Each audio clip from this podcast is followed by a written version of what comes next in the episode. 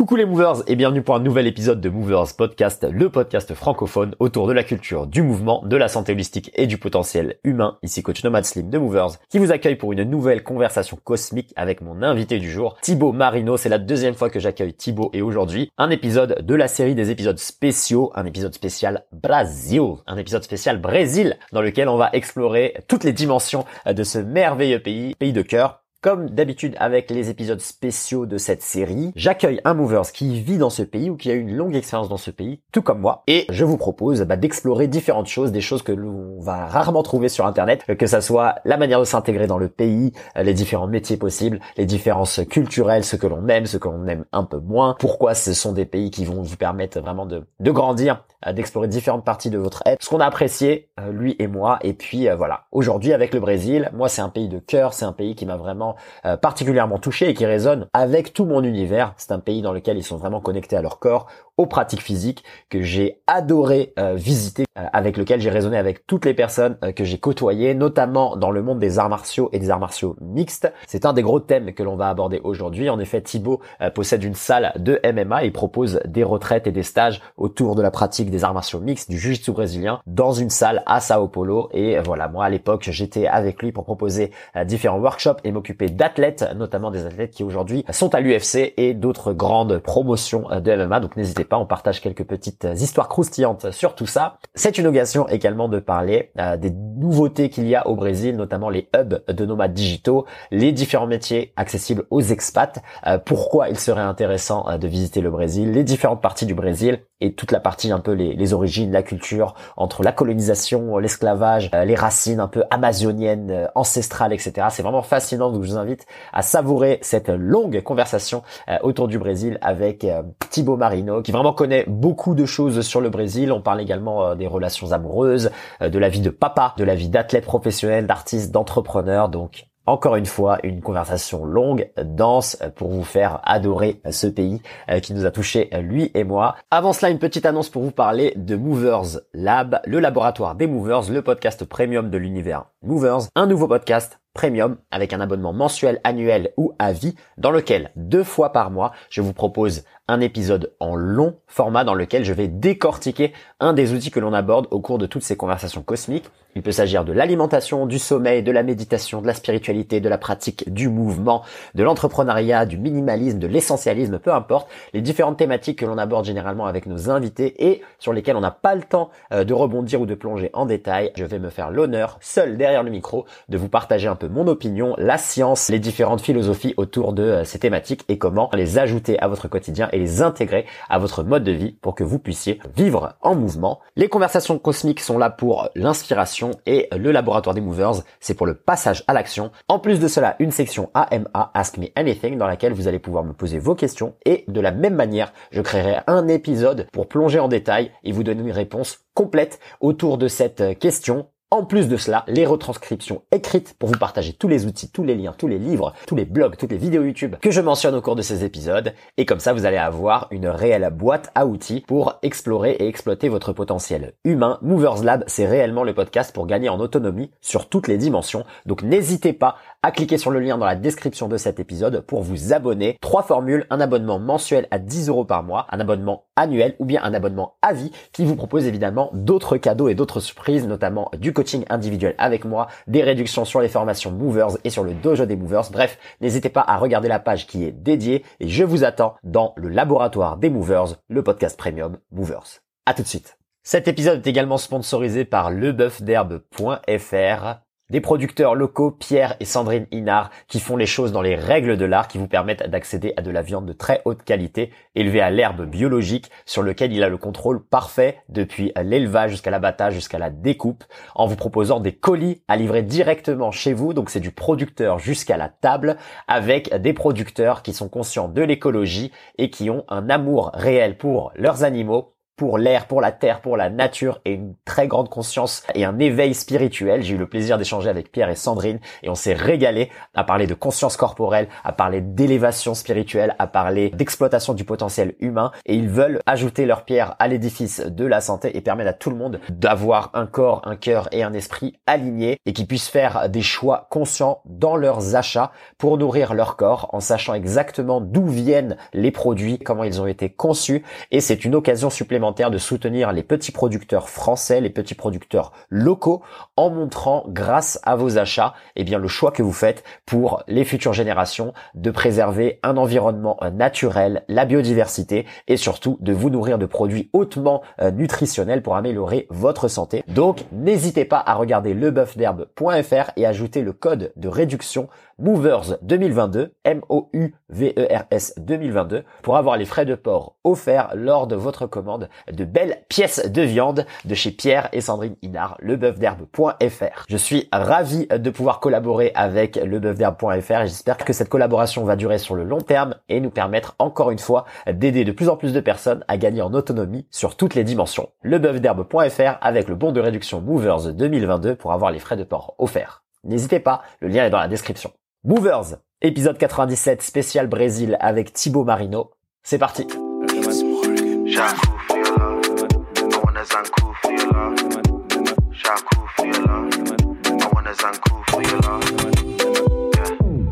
Bon dia, bon dia. Boa tarde. On va tranquille? Ça va et toi, tranquille? Ça va, ça va. Quel plaisir, mon Thibaut. Enfin, tu vas faire, euh, tu vas faire partie de ces épisodes où j'ai enfin la vidéo. Toi qui étais dans le troisième épisode où on n'avait rien. On faisait ça euh, à la mano, à l'arrache. Et ça, c'était Eh oui. les débuts. Les débuts. Les. Et maintenant, on est déjà à bientôt à 100 épisodes. Quel plaisir, Oui. euh, quel plaisir, mon frère. Écoute, je suis super excité de, de t'avoir. Moi, j'ai vraiment deux heures pile poil parce qu'après, je dois faire un check-out de, de l'hôtel là dans lequel je suis. Donc, on va, on va se régaler. Et euh, avant qu'on démarre, euh, meu on va parler évidemment du Brasil. Et l'idée de ces épisodes, c'est, de faire des épisodes spéciaux dans lesquels je partage un peu les expériences euh, bah, de l'invité et de et, et les miennes dans le même pays. Donc là aujourd'hui, ça va être le Brésil. J'ai déjà fait un épisode spécial Japon et j'ai fait un épisode spécial Thaïlande. Et donc là, le Brésil, évidemment, je, je ne pouvais penser à, à une autre personne que toi qui m'a qui m'a accueilli en 2019. euh, on y reviendra. Et ça va être l'occasion, tu vois, justement, de parler de choses qu'on ne voit pas sur Internet. Et juste avant, je me suis pris au jeu d'aller sur YouTube et de regarder ce que les gens partageaient sur la vie d'expatrié au Brésil, la vie pour un Français au Brésil, etc. C'est vraiment des trucs euh, que toi et moi on n'a pas vécu. Et euh, je pense que l'épisode là qu'on va créer, ça va être un, un superbe épisode pour partager différents contenus, que ce soit la vie de l'expatrié, le statut de l'expatrié, euh, comment s'intégrer, euh, les relations amicales, les relations amoureuses, le monde de la drague, la séduction, euh, le monde du travail, euh, voilà, quelles quelle, quelle choses on peut en apprendre, quelles choses euh, sont moins bonnes, quelles choses sont bonnes. Évidemment la partie euh, nature, euh, culture, euh, spiritualité. Bref, on va partager, je pense, ce qui n'a jamais été partagé sur le Brésil, euh, sur le YouTube France. Donc ça va être, ça va être un régal. Et également parler de la vie. Pardon? Avec plaisir. Avec plaisir. Ben oui. Et le dernier point, c'est c'est parler un peu de la vie, euh, voilà, qu'on partage un peu tous là sur le podcast, qui est la vie de l'artiste martial, la vie du combattant. Et je pense que ça, ça va être, euh, ça va être un, un- une vraie valeur ajoutée pour celles ceux qui se posent des questions, tu vois, sur est-ce que ça vaut la peine de voyager au Brésil? Qu'est-ce qu'il y a spécialement de différent par rapport à la pratique martiale en France? Et puis un peu promouvoir, euh, voilà, le MMA, le Jiu-Jitsu là-bas, et que tu nous donnes un peu ton avis là-dessus, et puis euh, aider des gens à faire ce, ce pas-là, et notamment évidemment aborder euh, le MMA camp, Brasil. Euh, et puis voilà, voilà, c'est un gros sommaire. Je pense qu'on va jamais euh, arriver à faire tout Mm. ça comme tu le sais. On va toujours partir dans nos tangentes, euh, nos tangentes éternelles et, et parler un peu de piraterie. Euh, donc voilà. Bah écoute, mon Thibaut, euh, sur ce, tu, tu, je te laisse démarrer. Sur quoi tu aimerais euh, démarrer un peu la vie au Brésil? Est-ce qu'on fait le truc un peu chronologique de, de toi ta première venue au Brésil? Euh, écoute, comme tu veux, hein, si tu veux, on peut parler là de, de l'actualité, peut-être un peu du, du camp et de là, euh, parler un peu de, bah, du Brésil. Vas-y. Vas-y, on fait ça, ouais. Parlons direct du camp. Bah écoute, moi du coup là j'ai changé de d'entraîneur récemment, donc ça sur la partie casquette athlète euh, de MMA et du coup aussi le, le MMA en Brésil, donc avec qui maintenant on fait euh, euh, c'est l'école Amazon School avec qui maintenant on fait un partenariat qui euh, qui est en fait dans le dans le même secteur que là où j'étais euh, où j'étais avant. Ouais. avec une équipe de MMA, euh, Jiu-Jitsu, enfin les arts, les arts martiaux traditionnels qui sont enseignés ici. Ouais. Et une équipe MMA là qu'on vient de, de commencer à monter, qui arrive fort sur le sur le circuit là. Trop bien. Donc voilà, que du que du bonheur. Et euh, on a changé de logement aussi, donc du coup maintenant on a une maison là qu'on loue dans le petit centre-ville de de Villa Guarani, là le, le quartier où euh, est l'académie. Ah, c'est Apollo, hein, euh, toujours. Voilà, ouais, toujours. Et, euh, et donc voilà, donc ça se passe, ça se passe très bien. Ça fait deux mois maintenant qu'on est, en place. On a reçu là récemment un Mexicain qui est venu faire un camp d'entraînement là pour un, un combat aux États-Unis. Stylé. global. Euh, J'ai reçu récemment, il y a deux Français qui sont là en ce moment, Mhm. dont un qui est un peu dans la même recherche que j'étais moi quand je suis arrivé. euh, bah, du coup, de faire un combat en MMA en fait, Ouais. de s'entraîner, de faire un peu un, un stage intensif et en fin de stage faire un faire un, un combat. Donc euh, donc voilà, les planètes s'alignent bien, les planètes. Bah, bien. Magnifique, magnifique. Ça va faire écho en plus à ce qu'on disait. euh, les gens qui vont réécouter l'autre épisode euh, dans lequel on avait aussi parlé du, du MMA camp, ils vont pouvoir aussi voir le, la différence et l'évolution, même si euh, tu vois, tu pourras en reparler par la suite. Il y a eu évidemment énormément de choses euh, qui ont changé, qui ont évolué. Mais tu sais quoi, là, c'est bien que tu parles de ça dès le début, parce que c'est une casquette aussi que peu de gens vont avoir quand ils sont expatriés. C'est celui du, du business owner, tu vois, celui qui possède une entreprise et qui, qui, qui, qui crée un service, un pour les Ouais. Voilà, pour les étrangers, mais aussi pour les pour les locaux, tu vois, in fine. Et ça, c'est vrai que on en entend peu des gens qui, qui font ce pas-là de s'installer quelque part euh, et, et vraiment créer quelque chose déjà de physique. Là, c'est vrai qu'on a une tendance à entendre un peu tout le monde des, des nomades digitaux. Et le truc aussi avec, tu vois, cette idée de travail en ligne, c'est que tu choisis tes clients. C'est-à-dire que moi, typiquement, mes clients, ils sont en France, dans la francophonie, ils sont jamais dans les pays où je suis. Et je pense que ça, ça crée un décalage aussi parfois dans lequel tu te dis, bah, en fait, je suis juste posé là, je suis comme un touriste, parce que j'ai l'impression de pas redonner de l'argent à l'économie, alors qu'évidemment, tu vois, j'achète ma bouffe, je paye Mhm. les loyers et tout. Mais tu sais, c'est pas pareil que, voilà, si t'as des, Ouais, une des clients locaux, ouais.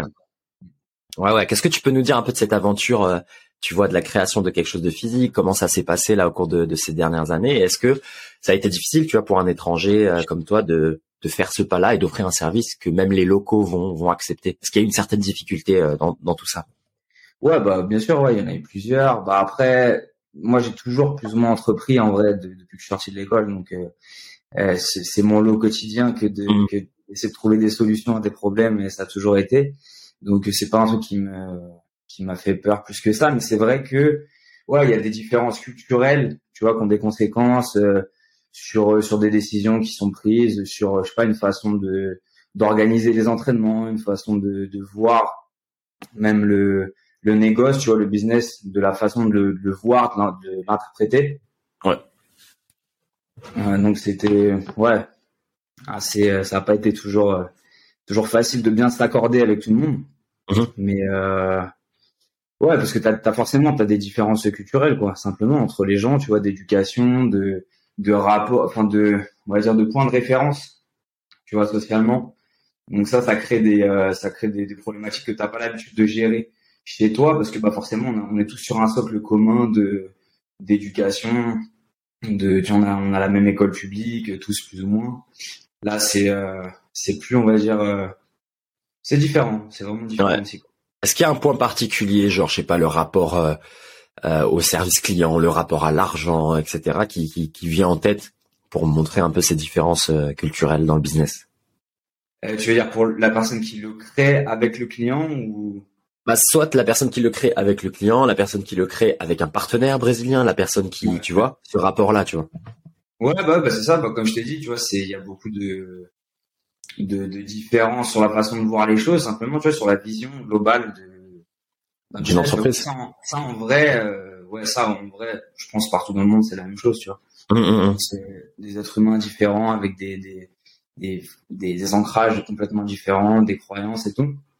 Après, c'est vrai que le Brésil, ouais, comme je t'ai dit, c'est qu'en fait simplement les gens, on n'a pas on n'a pas eu le, la même euh, simplement les- la même enfance. Tu sais, c'est des c'est des conneries même en vrai. Hein. Tu sais, tu, tu peux, je sais pas moi, des dessins animés, euh, Ouais, des, bah je sais pas des humoristes, tu vois, des bases de de de- d'interprétation de, phénomènes, je sais pas, de société, des choses que nous on, on a on a d'une façon en France qui ici c'est différent. Tu vois.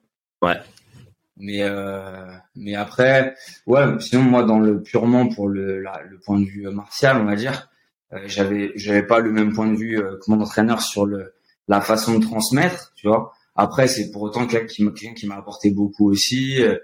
c'était voilà, c'était une passe de ma vie comme comme sportif et comme être humain où j'ai appris beaucoup. Mais ouais, c'est sûr que la différence culturelle, elle a joué. Mhm. Tu vois sur le fait que là on s'est séparés et tout, mais euh, mais au final, ça pourrait être aussi bien ça avec quelqu'un d'autre pour autre chose. Ouais, ouais, je vois ce que tu veux dire. Est-ce que le, le stéréotype de les Brésiliens sont lents au travail, il est vrai? Franchement, ça dépend. Tu sais quoi, ça dépend des endroits. Parce que le Brésil, c'est énorme, tu vois. Mais euh, c'est vrai que ça fait pas longtemps, je parlais avec un pote qui a vécu à, à Manaus. Et c'est vrai que j'avais, en fait, j'avais un fond de, je me rappelais qu'il m'avait dit ça, tu vois, qu'il m'avait dit, ouais, mais les gars, c'est abusé. C'est les, les, les gens comme, les serveurs, surtout les serveurs, tu vois, dans les restos, genre vraiment, ils déconnectés, tu vois, ils ont, ils ont rien à foutre, tu vois. Et, euh, et Paulo, franchement, pas trop, parce que, tu vois, c'est une grosse ville. Ah bah C'est la capitale économique, donc les gens, ils sont quand même euh, actifs et tout, c'est, euh, c'est une ville, enfin voilà, il y a beaucoup de monde et tout, donc, euh, mhm. je sais pas, c'est différent, mais, euh, non, pas plus que ça. Après, après, ce qui revient beaucoup, c'est le retard, tu vois. Ici. Mais pour autant, en, vrai, Saint-Paul, c'est pas trop. Euh, c'est pas représentatif. c'est vrai ça. Moi, je me rappelle à l'époque des stages là au Brésil, là, il y avait le stage, c'était où euh, C'est à l'académie hein, de Paulista là du Muay Thai où le mec laisse tomber quoi. C'était vraiment la, ah la one again. On avait genre deux heures de retard quasiment euh.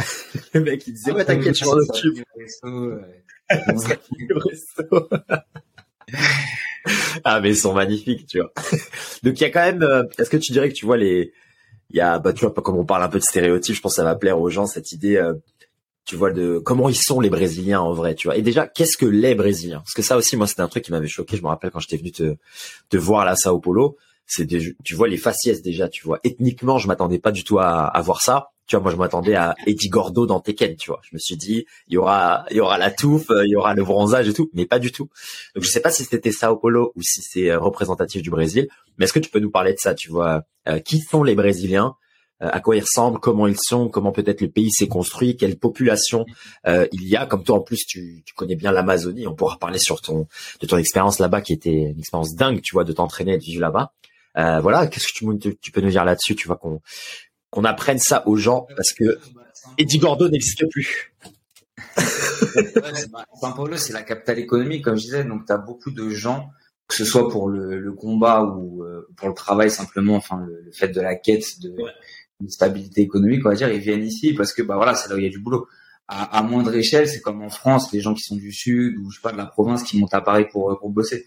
Sauf que bah, là, le pays, euh, pour faire du nord au sud, il faut faire 5 heures d'avion ou 7 heures d'avion. Donc c'est c'est une petite différence, mais qui est pas de on va dire. Donc il y a vraiment ouais une grosse différence. Euh. Bah du coup ici il y a beaucoup de de gens de Manaus, moi que je rencontre beaucoup, bah forcément parce qu'il y a beaucoup de gars qui viennent euh, pour les compétitions en jiu-jitsu notamment. Beaucoup s'organiser ici. Et maintenant que ce soit en JJB ou en MMA, c'est vraiment ici qu'il y a le plus gros niveau. Donc donc si tu veux, tout le monde vient ici, que ce soit Manoara, que ce soit des gars du du Para, tu vois, dans le nord du Brésil. Parce qu'en fait, Manaus, c'est l'Amazonie, ou c'est plus à l'ouest, dans l'Amazonie. Après, tu as le Para qui est vraiment au nord, euh, nord du Brésil, limite Guyane. Et après, tu as euh, le nord-est, donc qui représente une région de plusieurs États qui font, euh, pareil, des milliers de kilomètres et tout. Donc, c'était incroyable. Et voilà, et donc tu as des gens qui sont plus, bah, ceux qui sont plus, on va dire, de nord-est, Bahia et tout. Bahia, c'est vraiment une afro, beaucoup afro, tu vois. Après le Nord-Est, c'est c'est marrant. Franchement, Nord-Est, c'est ça se voit que c'est des gens qui viennent de, de enfin, je sais pas. Franchement, c'est c'est vraiment bizarre, tu vois. Autant portugais, italien, tu sais pas. Franchement, il y a beaucoup de de mixité. Surtout que dans le sud du Brésil, il y a beaucoup d'Allemands et d'Italiens historiquement qui sont venus. Donc du coup, ça a créé une mixité dans le Nord-Est. Euh, déjà aussi pareil, on va dire ces 50 dernières années.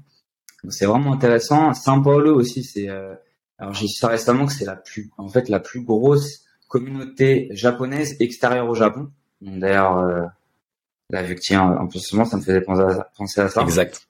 Et, euh, et ouais, donc c'est, c'est, c'est marrant. Les Manohara aussi, ils ont vraiment, ils sont vraiment chippés. Euh, je sais pas si tu te rappelles Breno. Il est, ah ouais, incroyable lui. Un peu, ouais. mais indien, tu vois, c'est, c'est vraiment spécial. Mais les Manoara, c'est quoi? C'est est-ce que c'est les natifs, tu dirais? Parce que lui, il avait une, une, une un visage. Déjà, je l'avais jamais vu, mais tu sais, je pouvais pas le caser quelque part, tu vois. C'est-à-dire qu'il y avait, comme tu disais, les yeux un peu tirés, mais la grosse mâchoire, tu vois, le teint aussi un peu bronzé. Il y avait Kai Kai aussi qui avait une, un faciès particulier, tu vois.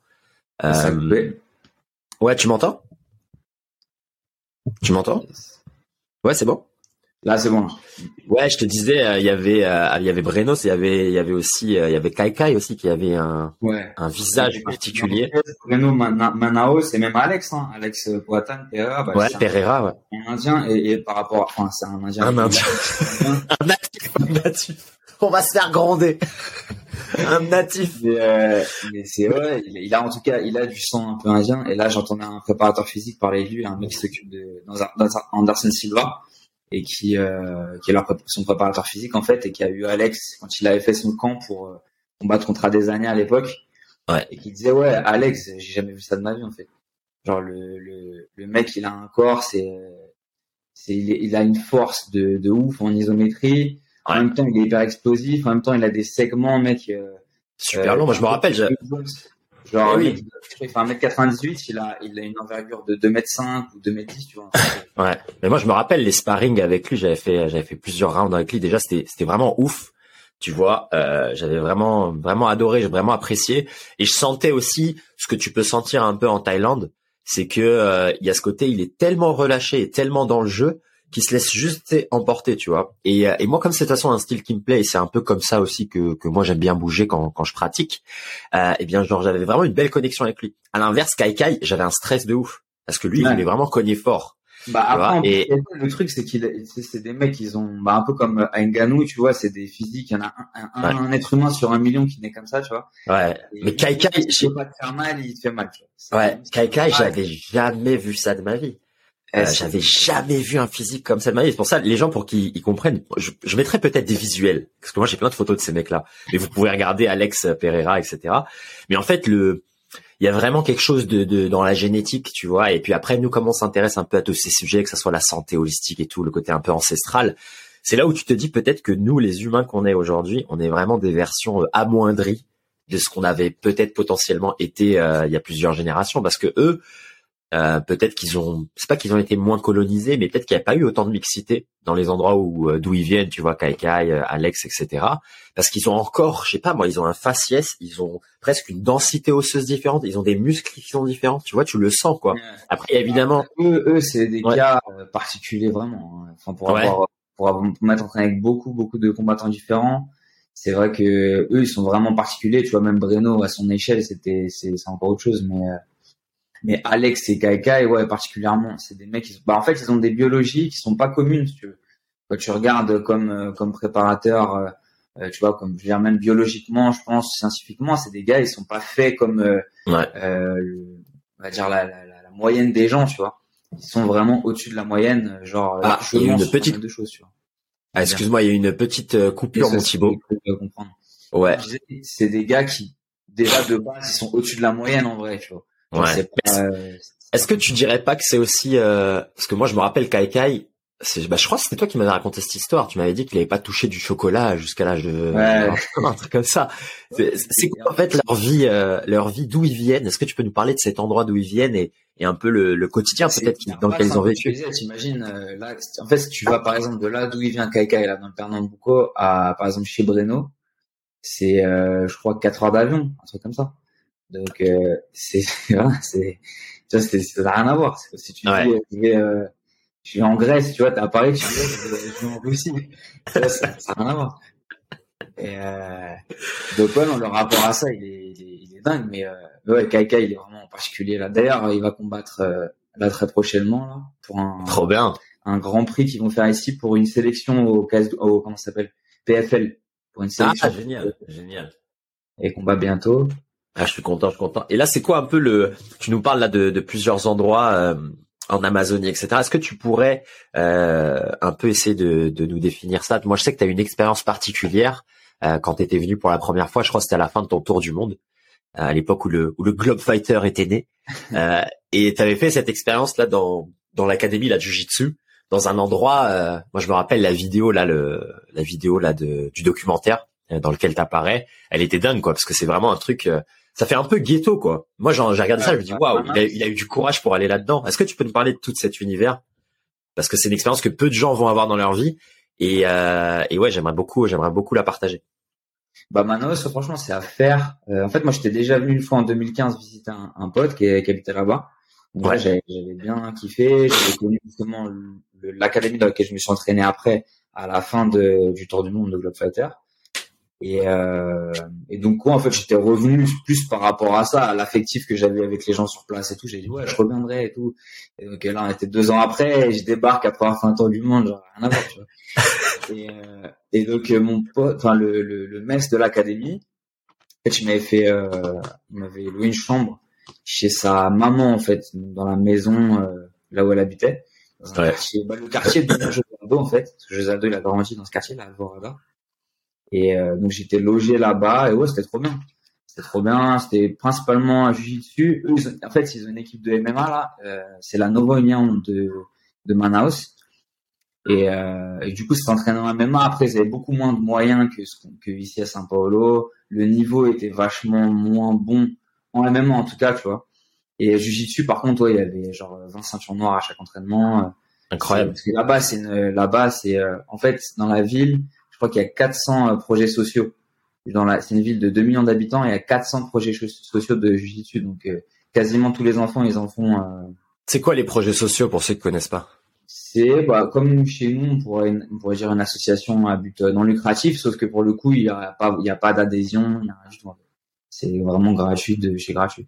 Là, nous, Amazon, par exemple, on a, un, on a un projet social là pour les enfants. On a deux groupes d'ailleurs, tellement il y a d'enfants. Il y a de 4 à 8 ans et de 8 à 12 ans. Et c'est les projets sociaux, c'est un peu l'équivalent de nous, ce qu'on avait euh, quand nos parents nous laissaient à l'école, quoi. Voilà, sauf que nous, on jouait au capla et eux, ils font du JB et de la capoeira, quoi. Mais c'est ça. avec des mecs qui combattent à l'UFC. Mais c'est ça, c'est ça, et c'est ça qui est incroyable pour les gens. Moi, c'était le truc que je m'étais dit. Et, euh, des fois, genre, je me baladais à Sao Paulo, je me dit, tu vois, ça se trouve là, le mec random euh, qui fait les petits euh, euh pound le matin, ça se trouve lui, c'est une ceinture noire de JB, on n'en sait rien, tu vois. Tu sais, c'est un peu comme en Thaïlande, le gars qui fait le tuk tuk, c'est aussi un combattant de Muay Thai. Tu, sais, c'est des trucs où les gens ils sont ils sont un peu intégrés la, la pratique physique et, et la culture du, du mouvement, quoi, bouger le corps. Et parce que voilà, dans les projets sociaux, c'est un peu le c'est ce que toi aussi tu me disais, c'est le moyen aussi de sortir les jeunes de la rue et des favelas, etc. Bah après, c'est pas, c'est pas dans tous les endroits que c'est comme ça. Hein. Tu as des endroits où c'est quand même difficile. Genre ma femme, par exemple, euh, elle, elle a pas eu trop l'opportunité, tu vois, justement, de faire du sport étant plus jeune. Donc ça dépend vraiment des, des endroits, des quartiers, tu vois. São Paulo, comme tu as beaucoup de gens qui viennent euh, du nord, du nord-est, de l'Amazonie pour euh, pour trouver du boulot, on va dire c'est plus euh, voilà, c'est la ville, ça dort pas, c'est big city, c'est d'ailleurs, il l'appelle le petit New York d'Amérique latine, São Paulo. Donc c'est c'est vraiment une ville à 200 ouais. et c'est vrai que même pour moi c'était c'était intense hein, et euh, il y a le, le, gros métro. Enfin je veux dire pour les gens c'est c'est pas c'est pas l'Amazonie hein. parce que les gens qui connaissent pas un peu le Brésil c'est une énorme ville quoi. Il y a des il y a des gratte-ciel partout euh, t'as un énorme métro euh, c'est blindé. Il y avait aussi pas mal de pauvreté je me rappelle. Il y avait pas mal tu sais de bah tu voyais beaucoup de clochards beaucoup de sans-abri etc euh, il y a aussi ce peut-être pas mal de gens qui, se qui, qui, font un peu des recherches sur le Brésil, ils vont avoir tendance à, à entendre ça un bout d'un moment dans leur euh, dans leur aventure et dans leur recherche, c'est la disparité, le gap entre les riches et les pauvres. Est-ce que euh, est-ce que c'est une vérité que tu as pu observer toi qui est resté plus longtemps? Et est-ce que c'est est-ce que c'est avéré quoi? Ouais, bien sûr. Bah après ouais, toujours pareil hein, si tu prends euh, on va dire à, à toute proportion gardée par rapport à, à la France ou à des pays comme tu vois que la taille de pays européens, on va dire. Ouais c'est sûr que voilà, c'est pas c'est pas comparable, mais on va dire c'est un peu comme les États-Unis. C'est un endroit voilà, si t'as pas une situation, on va dire stable, c'est euh, c'est compliqué quoi. C'est compliqué de, s'en sortir. Hmm. Euh, il y a une grosse disparité, ouais, c'est-à-dire qu'il n'y a pas vraiment de middle class. On va dire t'as des gens qui gagnent euh, vraiment beaucoup d'argent et, et beaucoup de gens qui en gagnent vraiment pas beaucoup par, rapport, par rapport au coût de la vie. Parce que pareil, donc euh, t'as pas de, de sécurité sociale, donc euh, c'est euh, les gens ils se payent un, un plan de santé, c'est un peu comme une mutuelle où euh, tu peux être reçu dans, dans, certains hôpitaux, pas dans d'autres, etc. Donc t'as quand même un hôpital public mais qui est hyper mal, enfin pas du tout de, de moyens quoi. Simplement ouais. moyens humains. donc si t'arrives un truc grave, bah t'es pas forcément pris en charge, etc. Donc c'est compliqué. Ouais. parce qu'évidemment, bah, tous les gens qui font partie de la, de la, de la classe, on va dire, euh, lower class, bah, ils ont pas les moyens de, de prendre un plan de santé. L'école, c'est pareil. Donc là, le gros paradoxe qu'il y a ici par rapport à l'école, que, enfin, que je trouvais ça ouf quand j'ai compris, en fait, c'est que, en fait, la faculté publique, elle est gratuite, mais tu rentres sur concours. Et en fait, l'école publique, simplement, elle te prépare pas pour les concours, tu vois. En vrai, mmh. tout le monde le sait que, à part si t'es une exception, que t'adores vraiment étudier, etc., tu vas peut-être pouvoir passer le concours. Ça arrive, tu vois, mais c'est, je sais pas moi, 2% des gens, tu vois. Et, euh, et sinon, bah, t'as, tu t'as pas, t'as pas, on va dire, les, les notions nécessaires pour passer les concours. Et ceux qui ont les notions nécessaires pour passer, c'est ceux qui étaient, ont été en privé avant, donc qui, mmh. ont les moyens de payer une école, tu vois mais qui du coup payent pas l'école et prennent la place de ceux qui, euh, euh qui prennent la place du gratuit. Donc c'est vraiment un, un, bordel un peu. Ouais. Mais euh, donc voilà, par rapport à ça, euh, c'est sûr que c'est encore plus difficile forcément parce que bah les gens qui veulent étudier concrètement, ils arrivent à après l'équivalent du bac chez nous par exemple, bah s'ils veulent étudier, il faut qu'ils payent une école. Donc c'est-à-dire qu'il faut qu'ils bossent forcément. Donc c'est-à-dire qu'ils bossent pour payer leur école et ils étudient en même temps. Tu vois. Donc ils bossent réellement, c'est-à-dire ils bossent 8 euh, heures par jour ou un, même ouais. des Saint Paulo, c'est des c'est voilà, c'est c'est Little New York. Donc c'est t'as des t'as des gens ils bossent je sais pas moi 14 heures par jour. Ouais. Donc c'est vraiment euh, par rapport à ça, c'est ouais. très aussi quoi. Mmh. Là, le sujet de l'école, il est intéressant. Moi, je sais que tu as l'expérience aussi de l'école internationale, là, notamment les, les Français. Euh, je sais que tu donnais des cours, etc. C'est comment justement pour les pour les expatriés, et peut-être les expatriés français, peut-être c'est l'exemple que tu connais le mieux, qui ont des enfants là-bas et qui s'installent. Euh, quelle est la relation en fait entre les expats avec les locaux et puis l'éducation pour les expats? Alors bah moi du coup j'enseigne au lycée français de São Paulo. je fais des activités extrascolaires en fait de jiu-jitsu parce que du coup ça les arrangeait que je parle français et portugais, c'était bien pour les enfants. Donc euh, moi au lycée il y a des il y a des brésiliens et il y a beaucoup, surtout Français, voilà, des, des enfants d'expats. Les expats, c'est assez hétérogène. Hein. Tu beaucoup de gens quand même qui sont plus aisés finalement, parce que c'est des gens qui ont des gros postes dans des boîtes, je sais pas, de françaises euh, qui sont ici aussi, ou je sais pas, donc des ingénieurs, ou ouais, c'est souvent des postes comme ça en fait. Donc, euh, donc eux, bah, ils ont un. Après, bah, du coup, ils font plus partie de la, de la upper class, on va dire ici. Ils sont, ils sont pas en général. Et puis bah sinon après tu as des gens qui euh, ouais pareil, tu les nomades digital aussi, beaucoup tu as les gens qui bossent euh, qui bossent à distance ou en remote là euh, pour des entreprises aussi euh, internationales. Mmh. Donc eux des fois ils sont peut-être un peu plus intégrés, tu vois, ou genre ils font peut-être même ils ont un autre un autre business ici ou quelque chose à faire un, un autre boulot ici, tu vois. Ouais. Moi, je pense que je suis un cas un peu particulier. Ouais. Bah... Toi, t'es le vieux loupard qui sort, qui sort des sentiers battus. Le mec, il arrive, il, il ouvre pas Internet. Il dit, c'est quoi, je vais monter un truc ici. Ouais. On va faire de la bagarre au pays de la bagarre. ouais, j'ai un statut un peu, un peu particulier, quoi. Ouais. Euh, t'as les, t'as les enseignants aussi. Ouais, ouais. Euh, ma mère qui est enseignante, si tu vas pas une situation aussi euh, un peu différente.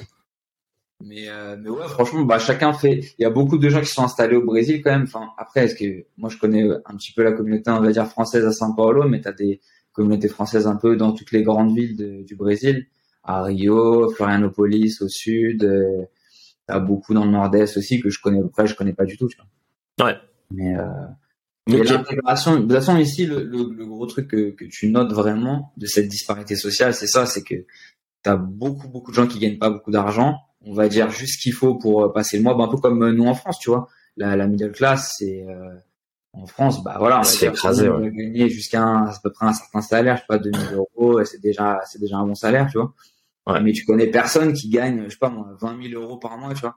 Ouais, bah, 10 000 euros par mois, enfin genre ça ça existe pas, tu vois. Et euh, ou je sais pas, mais en tout cas, enfin moi je connais pas. mais ici, euh, mais ici c'est c'est ce genre de différence là, bah genre c'est normal quoi. ouais ouais. Donc forcément, bah ça fait euh, ça fait des disparités qui sont ouais, bah. pour, euh, pour nous quoi. Ouais, bah c'est sûr. Non, mais c'est vrai que c'est c'est difficile de le de le comprendre quand on vient du modèle français. Mais en fait, quand tu quand t'es sur place, tu le vis un peu quoi. Tu vois dans dans la manière dont les gens vont s'habiller, dans dans la manière dont ils vont se comporter, dans le type de métier auquel ils vont avoir accès. tu vois qu'il y a vraiment un gap de ouf, quoi. Tu sais, tu vas là dans la rue, tu vois. Après, du coup, ça rapporte tous les, les problématiques qu'il y a. Tu vois, moi, ma famille vient d'Italie. Je me rappelle quand j'étais petit, quand on allait en Sicile, c'était toujours avec les, tu sais, les cousins. Même des fois, c'est même pas mes cousins, mais genre, je sais pas moi, la famille euh, éloignée ou quoi. Ah ouais, c'est le français. Euh, tu sais, genre, forcément, nous, on a une meilleure situation. On est des Français, on a des sous parce qu'on a des euros, tu vois. Ouais, bah. A toujours un peu ce rapport aussi au, au gringo, tu vois, comme, comme on dirait, de de voilà enfin de on vient d'un pays développé et eux sont dans un pays sous-développé et tu vois en vrai tout le monde le sait c'est-à-dire eux ils sont conscients de ça on sait qu'ils sont conscients de ça ils savent que nous aussi on est conscients de ça tu vois, pas de est-ce que ça génère un peu chez eux une euh, pas des appréhensions, pas peut-être un, sentiment négatif, mais est-ce qu'il y a ce côté où tu sais ils vont essayer de t'arnaquer ou ils vont essayer de te faire du mal, juste comme ça? Ça dépend des gens, tu vois. C'est toujours pareil, tu vois. C'est ça, c'est hyper. Euh, pas toi parce que t'es un costaud, mais pour les gens. non, mais c'est vrai que c'est un, en vrai, c'est un vrai problème, tu vois, quand t'es installé dans un pays en, voie de développement et tout, c'est, c'est. Euh, ouais, ça me c'est une problématique. Euh, c'est que, c'est que moi, du coup, je bosse avec des gens aussi d'ici. je suis toute la fin je suis, euh, je suis avec une brésilienne aussi depuis euh, plusieurs années. Euh, enfin, au final, on, le, le mec en Brésil aussi, on participe au, au développement de l'économie, de, enfin, tu vois, de l'académie, d'un truc sain, tu vois, c'est les arts, arts martiaux, etc. C'est quelque chose de, les gens, ils, respectent beaucoup ici, tu vois, les arts martiaux, les combattants, ils aiment bien, tu vois, les gens, enfin, en fait, je pense en France aussi, il y a beaucoup de gens qui aiment bien, mais en proportion, je pense qu'il y a beaucoup plus de gens ici qui aiment bien, si tu veux. C'est sûr. Qu'en France, et ça, c'est un vrai truc, tu vois. Je sais plus que tu disais ça la dernière fois de, bah, que t'as des pays qui sont pas des pays euh, d'arts martiaux, mais tu sais, tu, tu vois, par exemple, en Russie ou même en Angleterre ou en Pologne ou quoi, le, le, fait de la bagarre, c'est quand même, il y a une, tu vois, tu peux faire une compétition le dimanche avec euh, des mères de, des mères de famille, euh, tout le monde est là, content avec les enfants et tout, en train de regarder ça. Genre, en France, ça peut arriver, mais c'est pas euh, le week-end. rare. Bien sûr, c'est bien sûr. Et il y a plein de gens qui savent. bah oui, c'est clair, c'est clair. C'est clair. Rien que pour aller dans ton point, c'est tu prends une personne au hasard dans la rue et tu lui dis c'est quoi le MMA, etc. Au Brésil, ils vont généralement savoir, tu vois. Ne serait-ce que tu as shoot box et des trucs comme ça. En France, non. En ah, France, littéralement. Je te disais, tu vois, euh, pour aller dans ton sens avec la France, à France, en France, il n'y a pas ce côté, euh, tu vois, la pratique martiale ou même le, vocabulaire, la terminologie autour des arts martiaux. C'est pour moi, je pense pas que ce soit quelque chose de commun où tu peux te balader euh, au hasard dans la rue, prendre une personne, même une personne par exemple de, de 60 ans et lui dire, ok, bah c'est quoi le MMA ou... Ouais, fait de l'UFC, ils disent les gens. Donc, euh, non, moi je suis d'accord avec toi et, j'en parlais avec mon pote Nico là sur l'épisode de, de, la Thaïlande. que voilà pour les pratiquants d'arts martiaux et puis moi je dirais même pour le Brésil pratiquant un peu de mouvement, tu vois, parce que la danse, la capoeira, etc., c'est aussi, je pense, beaucoup dans, dans la culture, c'est imprégné. Là aussi, là, qui était voilà. Euh, Alvaro Romano, là, d'ailleurs, qui, qui a fait son truc, ça fonctionne hyper bien. Exactement. Ouais, et puis même quand je me rappelle à, à c'était quoi, Ibiapuera, le parc, là, euh, voilà, Sao Paulo, bah il y avait beaucoup de gens tu sais, qui faisaient des, des activités, ça jouait au frisbee, ça jonglait, ça c'était très ils sont très dans le corps, tu vois. Et je pense que ça c'est pas un cliché de dire que les gens, tu vois, ils, ils bougent, ils s'amusent et qu'il y a une facilité un peu de de connexion euh, physique. Ouais, vois, que ce soit au travers de la danse. Euh. voilà, tous les différents types de danse qu'il y a et tout. Ouais, le foro et tout. Et je pense que ça aussi, c'est, c'est quelque chose, quand tu viens de la France, tu, tu, le remarques immédiatement. Il y a une chaleur humaine, il y a quelque chose euh, qui est physique et il y a un rapport au corps et même à l'esthétique, d'ailleurs, tu pourras nous en parler, qui est pas du tout comme on a chez nous. Mm-hmm. Ouais, complètement. Il y a beaucoup de, beaucoup de différences euh, culturelles sur ce, sur ce point de vue-là. Après, euh, c'est pareil, ça dépend complètement des endroits. Tu vois, tu vas au sud du Brésil, les gens, ils sont d'une façon, ils sont déjà les gens dans le sud par exemple ils sont vachement plus euh, typés euh, européens. Ouais. Donc euh, tu vas à São Paulo bah nous c'est nous São Paulo c'est c'est c'est le Japon. il y, a, tout le monde. C'est ça il y a tout le monde il y a des gens. En fait n'importe qui peut passer pour un paulista vraiment. Je voilà. Il y a pas du tout de quoi. Après, tu vas à Rio, les gens ils sont déjà un peu plus, un peu plus bronzés, tu vois, un peu plus mat en général. Après, tu vas à Bahia, bah, c'est beaucoup d'afro. Et nord-est, c'est beaucoup, ouais, Portugal, Italie, ça se voit, ça, c'est, tu, tu sens des notes vraiment latines de, européennes, on va dire. Et mélanger beaucoup avec l'Afrique, avec l'Afrique, avec les îles aussi, euh, je pense, euh, euh, pas très loin, la Guyane, tu sais, les pays frontaliers. Beaucoup de Boliviens aussi, Péruviens. Euh, une grosse immigration du Venezuela aussi depuis que ça allait pas bien là, économiquement Ouais. chez eux, donc euh, par le nord là. Donc ça fait des ouais, ça fait des, des mixages. euh, Intéressant. c'est marrant, c'est marrant. Intéressant, intéressant. Bah vas-y sur cette note un peu de la de la mixité, et de l'esthétique et du rapport peut-être au corps et à la plastique. Qu'est-ce que tu peux nous dire là-dessus Tu vois, est-ce qu'il y a vraiment un côté, euh, tu vois, euh, l'imaginaire un peu masculin français qui euh, qui fan- qui a le fantasme de la brésilienne avec Ah, des belles formes. Les, les goûts et les couleurs, ça se discute pas, tu vois, mais c'est mais c'est sûr qu'ici, ouais, ils ont, ils ont une- ouais, ouais, c'est sûr que bah de toute façon, déjà tu vas à Ibera Plora, tu vois, c'est euh, Ah tout oui. le monde est torse nu, t'as le droit d'être torse nu dans la rue. Ça, Ouais. on n'a pas forcément le droit euh, en France, par exemple.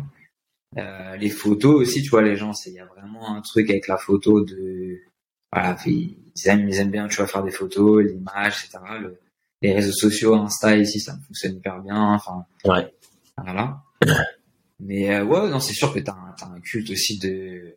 Ils, ils sont très, les Brésiliens aussi sont très, euh, comment on pourrait dire, euh, avec avec l'hygiène, tu vois, très pointu sur l'hygiène. Mhm. Euh, nous, par exemple, euh, avec les arts martiaux, le tatami, tu vois, tous les jours, faut qu'il soit nettoyé.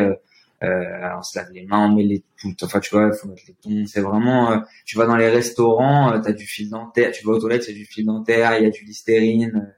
Euh, Ouais. enfin, les gens, vraiment, ils sont soigneux, ils aiment bien. euh, C'est bien se pomponner. ouais. voilà. Peut-être plus que chez nous, tu vois. Ouais. D'ailleurs, les Français, bon, ça, c'est un peu un mythe international, tu vois, mais t'as toujours ce truc de, ouais, les Français, ils sont, ils sont- c'est vrai que vous aimez pas prendre des bains. vous aimez pas prendre des douches. Je te jure, moi, on me fait la même, tu vois, on me dit, mec, euh, non, mais vous, vous prenez une douche par semaine. Je dis, mais mec, c'est quoi Non, Ce délire? c'est- C'est C'est ça. vraiment. Tu sais, parce que t'as t'as des ça, genre, euh, genre, sais, en rigolant, tu vois. Et on va dire les trois quarts des gens, mais t'as toujours un quart où, en fait, ils sont sérieux, tu vois. Ils te posent vraiment la question. Ah, je te jure.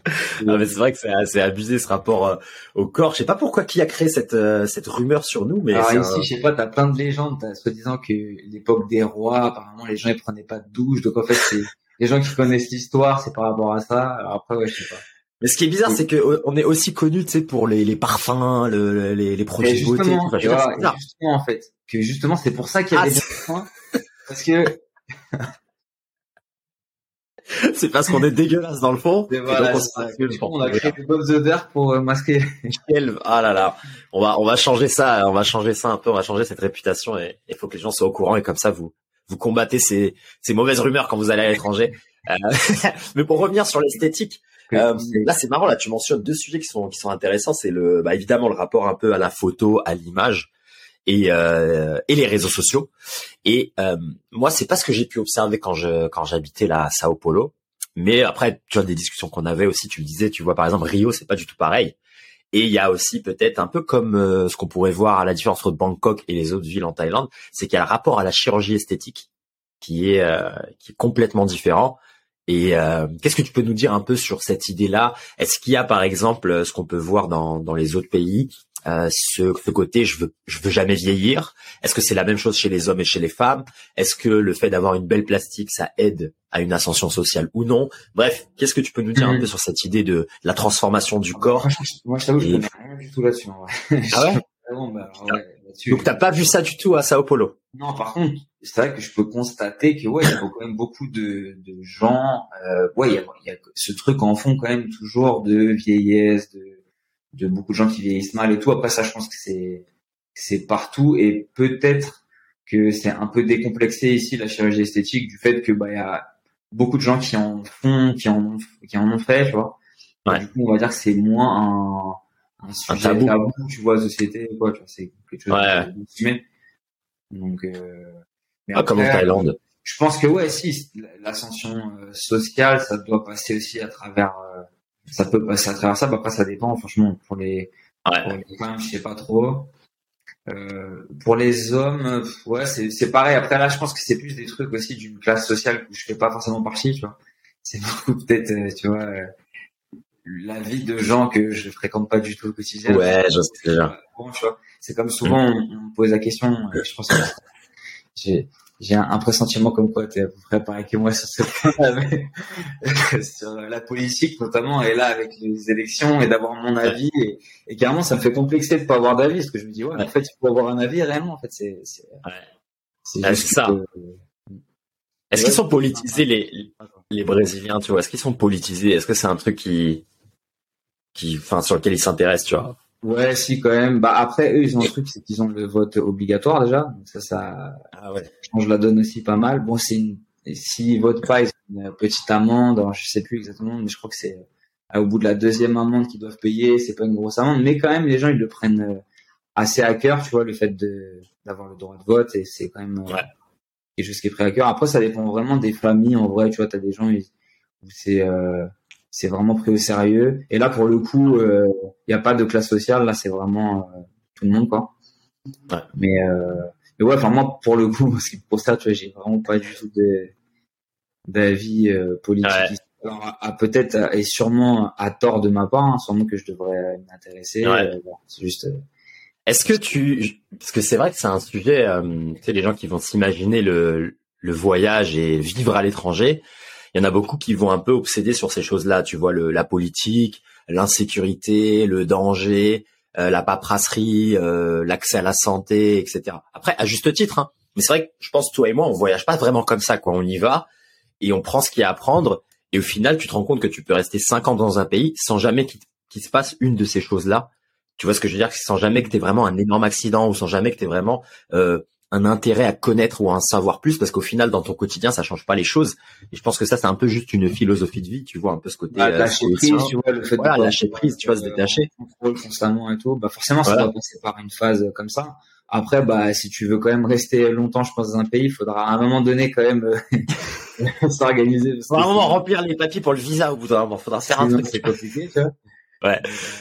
Mais justement est-ce que tu penses que c'est important euh, de tu sais de s'imaginer tout un monde en amont. Et est-ce que tu penses que là, les, les gens en France, ils ont un peu tellement trop de blocage dans la tête sur ah il y a le Brésil, c'est les favelas, c'est le danger, c'est machin qui viennent pas? Mais moi, je suis quand même à bien bien euh, en frontal avec exactement cette problématique du coup parce que bah à chaque fois les gens avant de venir forcément je les ai en ligne, euh, on discute euh, parfois avec certains même plusieurs mois avant qu'ils viennent parce que bah c'est quand même un voyage assez loin, assez difficile à organiser même si tu viens pas longtemps, c'est quand même voilà beaucoup d'organisation, tu vois. Donc, euh, donc on échange. Et c'est vrai que c'est ce qui revient tout le temps. Bah, tu sais, on avait fait un, j'ai fait un question-réponse là sur le site. Ouais. Et là, je viens justement de faire une vidéo là pour, en, tu vois, vraiment mettre euh, chaque point, éclaircir chaque point de façon euh, comme ça frontale avec la caméra. Et, euh, et oui, oui, bah, c'est, c'est quand même, c'est quand même important. Mais, euh, mais moi, moi c'est vrai que si je l'avais pas pris comme une, comme une priorité, mais quand même, ça a joué sur le, l'organisation du Tour du Monde. C'était important tu vois, de savoir, voilà, que t'as une assurance, que c'est géré, que ouais. au niveau des billets d'avion et tout, enfin, il y a quand même. Euh, et après, là, ce qui s'est passé ces derniers temps, bah, il y a eu la pandémie quand même. Donc, ouais. Euh, ça, ça, je t'avoue, ça n'a pas aidé. Euh, bah, déjà, pendant toute la période de la pandémie, le tourisme au Brésil, c'était vraiment pas le, le, bon plan, on va dire, en termes de business. Ouais. Donc, bon, voilà. Après, et depuis, bah, voilà, t'as une augmentation quand même des prix des billets d'avion. T'as une inflation même générale en France. Là, il y a eu la guerre euh, en Russie, etc. Donc bref, tout ça, je pense que c'est ça crée aussi un peu un climat de d'insécurité, de tu vois les gens qui justement ont besoin de contrôle. Je pense que c'est encore plus euh, difficile de, de, de, voilà de faire le pas. Mais euh, ouais, c'était ouais. C'est compliqué. Ouais. Tu sens qu'il y a une amélioration quand même, que les gens ils vont, ça revient un peu, que les, les business un peu redémarrent et tout. Ou elle est comment la situation un peu au Brésil maintenant? Est-ce que c'est un peu glacé? Non, après, bah ici, au niveau en tout cas de, du sport, ça a été vraiment problématique bah, sur le moment forcément parce qu'on pouvait pas faire d'activité physique. Euh, mais pour autant, ça a développé d'autres choses aussi à côté. Tu vois, beaucoup ici, il y a beaucoup de coaching. Du coup, vu qu'il y a une grosse disparité sociale, tu as plein de gens qui peuvent se payer des coachings, qui ont les moyens largement de, de payer. Donc, du coup, il y a un vrai marché avec euh, avec ça. Et euh, ça, ça s'est bien développé. Tout ce qui est en ligne aussi, c'est bien développé ceux qui ont réussi à, à, tenir le choc, en fait, simplement, hein, ceux qui avaient, un, on va dire, un, un, un, négoce physique et qui ont réussi à tenir le coup de, de la pandémie, quoi. Ouais. Mais non, après, sinon, ça a bien démarré. Non, mais après, c'est par rapport à ce que tu disais, tu vois, des, des gens qui m'appellent en général parce qu'ils veulent venir au camp, ils veulent être rassurés, tu vois, sur, euh, mmh. euh, ouais, mais alors, du coup, est-ce que c'est safe? C'est tout ça, c'est quasiment systématique, tu vois, on me demande, mais ouais. en même temps, c'est, c'est un peu normal. Après, tu sens bien que des gens qui ont des gros préjugés, tu vois, qui font, ouais, bah. ils disent ça, genre ouais, c'est un truc de ouf, alors que non, mais mec, ça fait euh, cinq ans que je suis ici.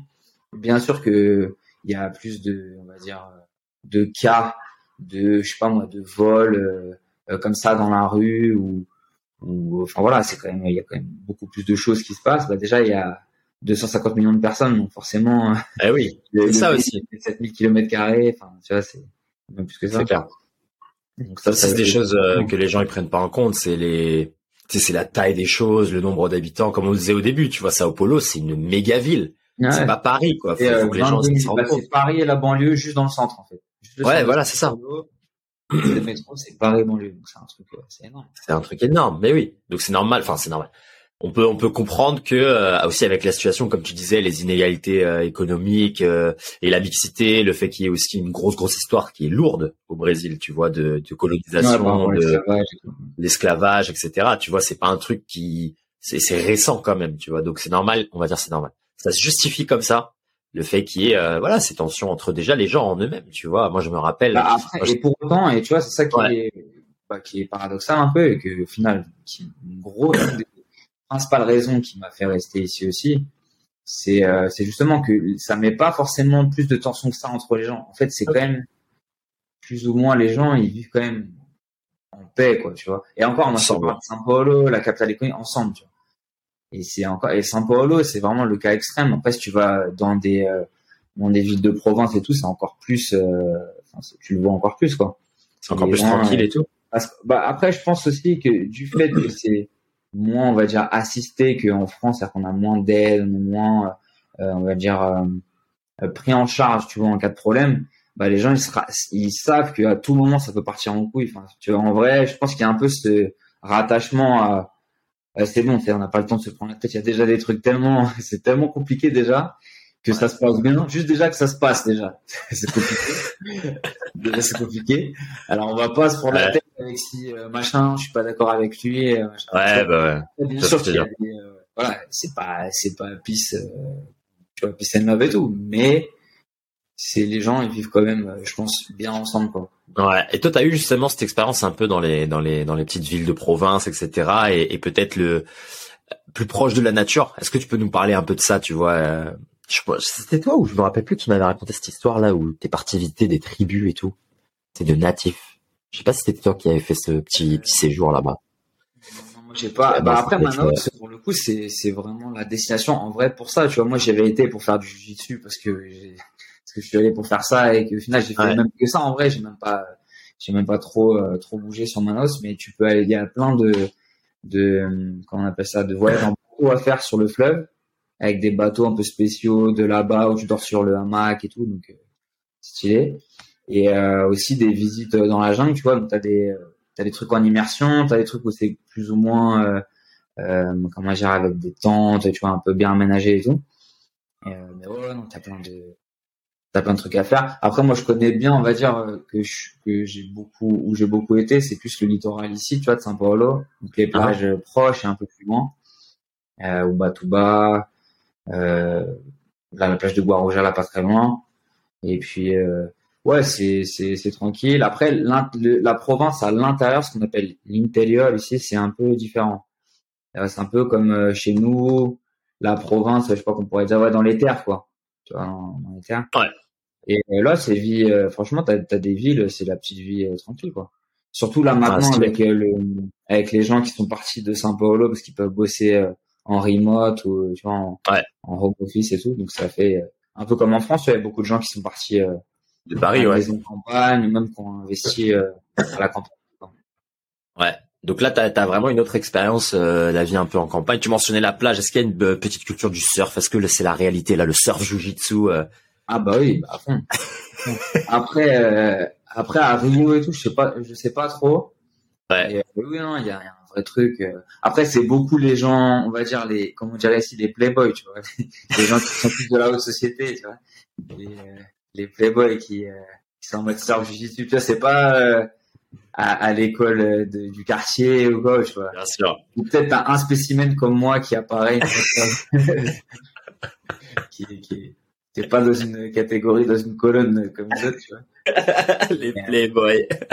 Mais sinon, c'est beaucoup un truc de, de playboy un peu. Ouais. Mais, euh, mais ouais, non, à fond, t'as des, bah, t'as des gros spots de surf et tout. Ouais, ouais. ici, à Rio, Bahia, surtout le, le littoral de façon océanique du Brésil. c'est- Ouais, bah, je me rappelle quand j'étais à Bali, même là, en début de cette année, là, enfin, vers le milieu de cette année, il y avait pas mal de Brésiliens, tu vois, qui, qui étaient à Bali, mec, surfer de ouf, tu vois, en mode, waouh, c'était le cliché du Brésilien, quoi.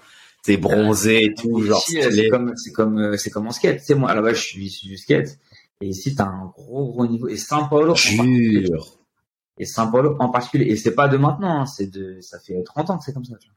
Il y a un- Énorme. un gros niveau. Et là, d'ailleurs, j'ai, repris un petit peu parce qu'ils ont fait un skatepark, mec, juste en bas de chez moi. Un truc énorme en béton, genre le rêve de quand j'avais euh, 14 ans, tu vois, le truc de, Ouais, ouais. Ils m'auraient fait ça chez moi quand j'avais 14 ans, ben moi aussi j'aurais devenu un skater euh, de ouf. tu vois. Et, euh, et là maintenant, ouais, c'est avec les Jeux Olympiques ou je sais pas pourquoi. Enfin, à mon avis, c'est. euh, Ah, il y a un truc avec le skate maintenant, aux Jeux Ouais, Olympiques, le putain. c'est pas du. JO tout. Putain, euh, t'étais ouais, encore décalé, toi. Tu vois des enfants, euh, des enfants de 12 ans, pareil. Tu vas au surf, tu vois des gosses de, de 12 ans, ils prennent des vagues euh, Ouais, bah ouais. taille et tout, genre c'est normal. Ah, c'est flippant le niveau des, des enfants là quand ils sont dans, dans ces pratiques-là très tôt. Tu vois, même là en Indonésie, les Indonésiens là, les gosses, mais j'ai jamais vu ça. Ouais. Tu sais, tu les vois, on dirait qu'ils flottent euh, sur l'eau. Tu sais, tout est fait sans effort. Tu vois, ils prennent des énormes, euh, C'est comme ceux qui énormes barils, quoi. tu fais shooter sur un sac de frappe depuis euh, Ouais, depuis 5 ans. Après, tu la tu la revois à 15 ans, c'est c'est fini, quoi. tu pourras faire ça. Si, si tu commences à 25 ans, tu pourras faire ça pendant 10 ans. Tu arriveras bien, mais ce sera jamais comme, euh, comme lui le fait. C'est, possible. Mais d'ailleurs là, pour faire le parallèle avec les arts martiaux, est-ce qu'ils sont euh, sensibilisés à commencer les arts martiaux tôt au Brésil? Bah, je dis, ouais, ce truc de, de projets sociaux qui fonctionne assez bien avec les arts martiaux en général, Ouais. c'est euh, quand, bah, c'est comme partout, tu vois, mais quand tu, quand ils tombent avec euh, un bon professeur, tu vois, avec une bonne, euh, une bonne dynamique, un, un- où il y a du monde et tout, franchement, ça, ça se développe bien. Et, euh, et donc ouais, c'est quand même bien. Après, il y a beaucoup de foot aussi quand même. Ah oui, c'est vrai qu'on a pas foot parlé. forcément. Et, euh, et sinon, les autres sports, pour les filles, il y a beaucoup de volley aussi. Hmm. Et, euh, après, je peux. T'as les trois, les trois vrais clichés du Brésil, quoi. Putain, tu vois, c'est genre, quoi. Tu sais, les jolies, jolies meufs au volet, euh, les mecs, les Neymar au foot et, et les mecs qui font la bagarre. Ouais, c'est vrai, hein. Beaucoup. Après, je connais un petit peu le, le foot là par euh, comment ça se passe un peu sur le marché euh, du football là par des gens de la famille et tout. Et, euh, Ouais. et apparemment, ça a beaucoup changé. C'est-à-dire qu'avant, t'avais beaucoup de de gens qui vraiment étaient étaient comment dire sélectionnés, tu vois, étaient détectés. Tu vois, et qui à la base, ils avaient vraiment aucun moyen. Ils avaient des gens en fait qui ont parié sur eux, tu vois, c'est-à-dire qui ont un peu euh, pris sous leur aile et financé, tu vois, l'école, financé le logement, financé la bouffe, etc. etc. Ouais, ouais. Et à la fin, ça devient des ça devient ça. Et là, ça devient de plus en plus euh, à celui qui a le bon parrain. Je les appelle ça le, le parrain. En gros, c'est ceux qui n'ont pas de parrain. Même tu peux être le, le meilleur que tu veux, tu peux être un, un tueur. Bah, il y aura toujours euh, un qui sera favorisé. Tu vois, enfin, celui qui a les moyens, il sera favorisé. Quoi. Donc ça évolue pas mal. euh, Ok. ce sport. Et je sais que ça a dégoûté pas mal de jeunes de la génération, tu vois, de la génération un petit peu après moi, bah la tienne, en fait, ta génération. Tu vois, beaucoup de gens euh, de ta génération, ouais. Enfin, on fait partie de la même génération, mais enfin, tu vois ce que je veux dire, quelques années après, ça change beaucoup. Ouais. euh, voilà. C'est sûr, c'est sûr. Et, euh, et voilà, mais ouais, sinon, beaucoup, j'y suis. Et après, ça dépend des endroits, tu vois. Par exemple, à Bahia, il y a beaucoup la capoeira. Ah oui. Capoeira, à fond. À Manilla, il n'y a pas de chocolat. Là, ouais, Manilla. ah ouais, de là-bas. Rocky, vient de là-bas. Rocky, t'avais pas connu, hein. Rocky, Je crois pas, non. T'as- J'ai combattu là-bas en, en février. J'avais jamais été. Et ouais, trop bien, pareil. Franchement, c'est un endroit qui est, je pense que tu kifferais bien. Une, une super énergie là-bas. Euh, Mhm. bah, déjà, c'est là qu'est né le Brésil, en fait. Donc, historiquement, Énorme. il y a quand même un truc, euh, Christophe Colomb, il est arrivé là-bas, en fait. Donc, dans cette ville. C'est quand même pas rien, tu vois, c'est que, l'histoire de- du pays, quoi. Ouais, ouais. C'est vrai que euh, c'est connu, hein. même les gens qui, qui, qui ont entendu parler du Brésil rapidement, ils connaissent ce nom-là. Tu vois, moi je le connaissais pas du tout quand j'étais venu. Tu vois, j'avais vraiment, euh, je sais pas, j'avais jamais regardé. Ouais, en un- il y a toujours la confusion sur si c'est une ville ou si c'est un, un état. Bah, En fait, c'est Mhm. les deux. C'est comme São Paulo, tu vois, c'est une ville, Ouais. c'est un état. Et Rio, c'est pareil, c'est une ville, c'est un état. Ok. Et, euh, et du coup, euh, ouais, non, Bahia, il y a vraiment, c'est, vraiment cool. Et t'as beaucoup de capoeira, du coup. Énorme. Capoeira, et c'est des projets sociaux gratuits, donc tu as beaucoup d'enfants. Et c'est pour ça que tu as beaucoup d'enfants ici. Tout, tout, de suite, ceux qui ont une fibre un petit peu athlétique, ils arrivent rapidement à faire des saltos, à faire des, des coups de pied un petit peu circulaires, des trucs genre. C'est commun, même des gens euh, que tu vois, je sais pas, moi, ils bossent, ils sont boulangers ou ils sont, tu sais, rien à voir. Et, euh, en fait, il est capable de faire des trucs de ouf, le gars. Mais c'est ça. pour la Thaïlande, en fait. C'est exactement ça. C'est exactement ça. Moi, je me rappelle euh, à l'époque où j'étais sur Insta et tout, j'avais souvent des vidéos qui passaient, tu vois, et moi je suivais les comptes un peu de capoeira et tout, et ils montraient, ils montraient tout le temps, c'est un mec vraiment random dans la rue au Brésil. Genre par exemple un gros, un vieux, et direct le mec se mettait sur les mains, il faisait tu vois des mealoa, il faisait du floreo. Genre j'étais en mode mais c'est vraiment choquant. En fait ils ont cette capacité qui reste et, euh, et je pense que ça les maintient en santé, tu vois somehow, tu vois ça les maintient un peu joyeux, machin, ils sont libres.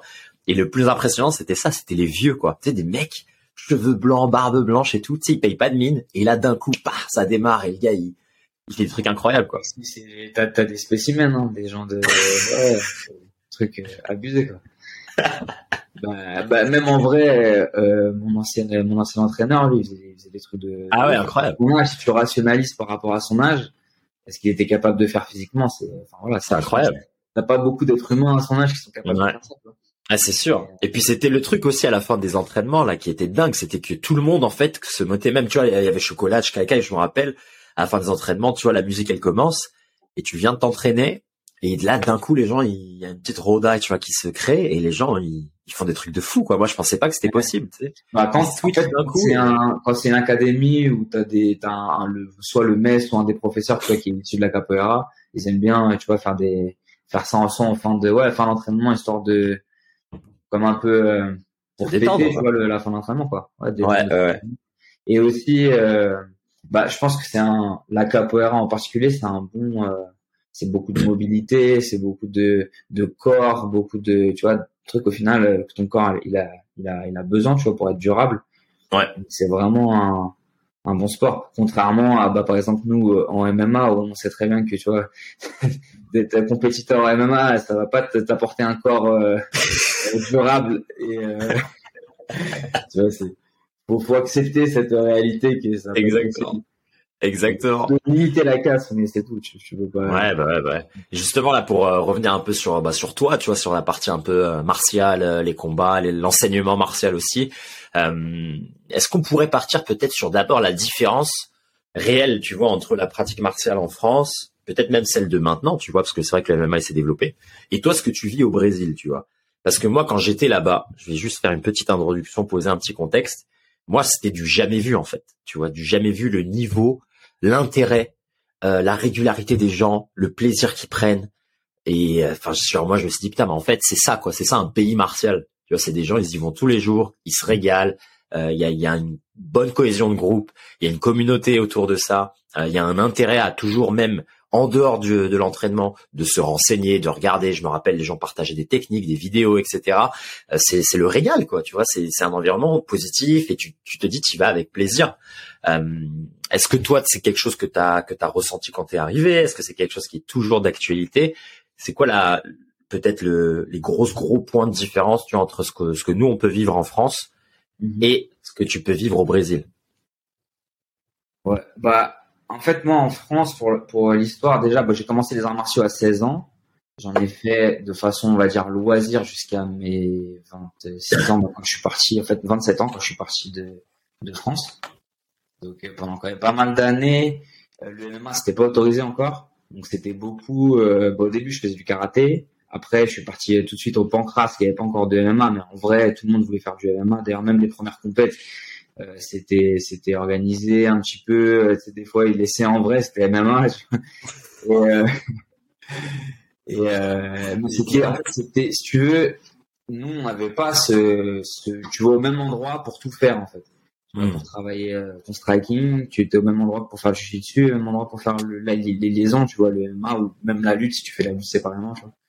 Et ici, euh, c'est beaucoup plus euh, normal de payer ton académie mensuellement, tu vois, et de, de comment dire, bah voilà, d'aller à l'académie euh, comme un compétiteur pour pour être combattant, tu vois, comme comme comme si c'est enfin comme un métier en fait, on va dire.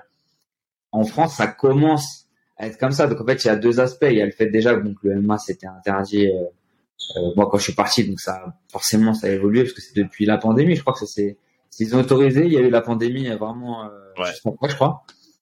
Donc euh, ouais, ça fait un an, un an et demi que ça se développe.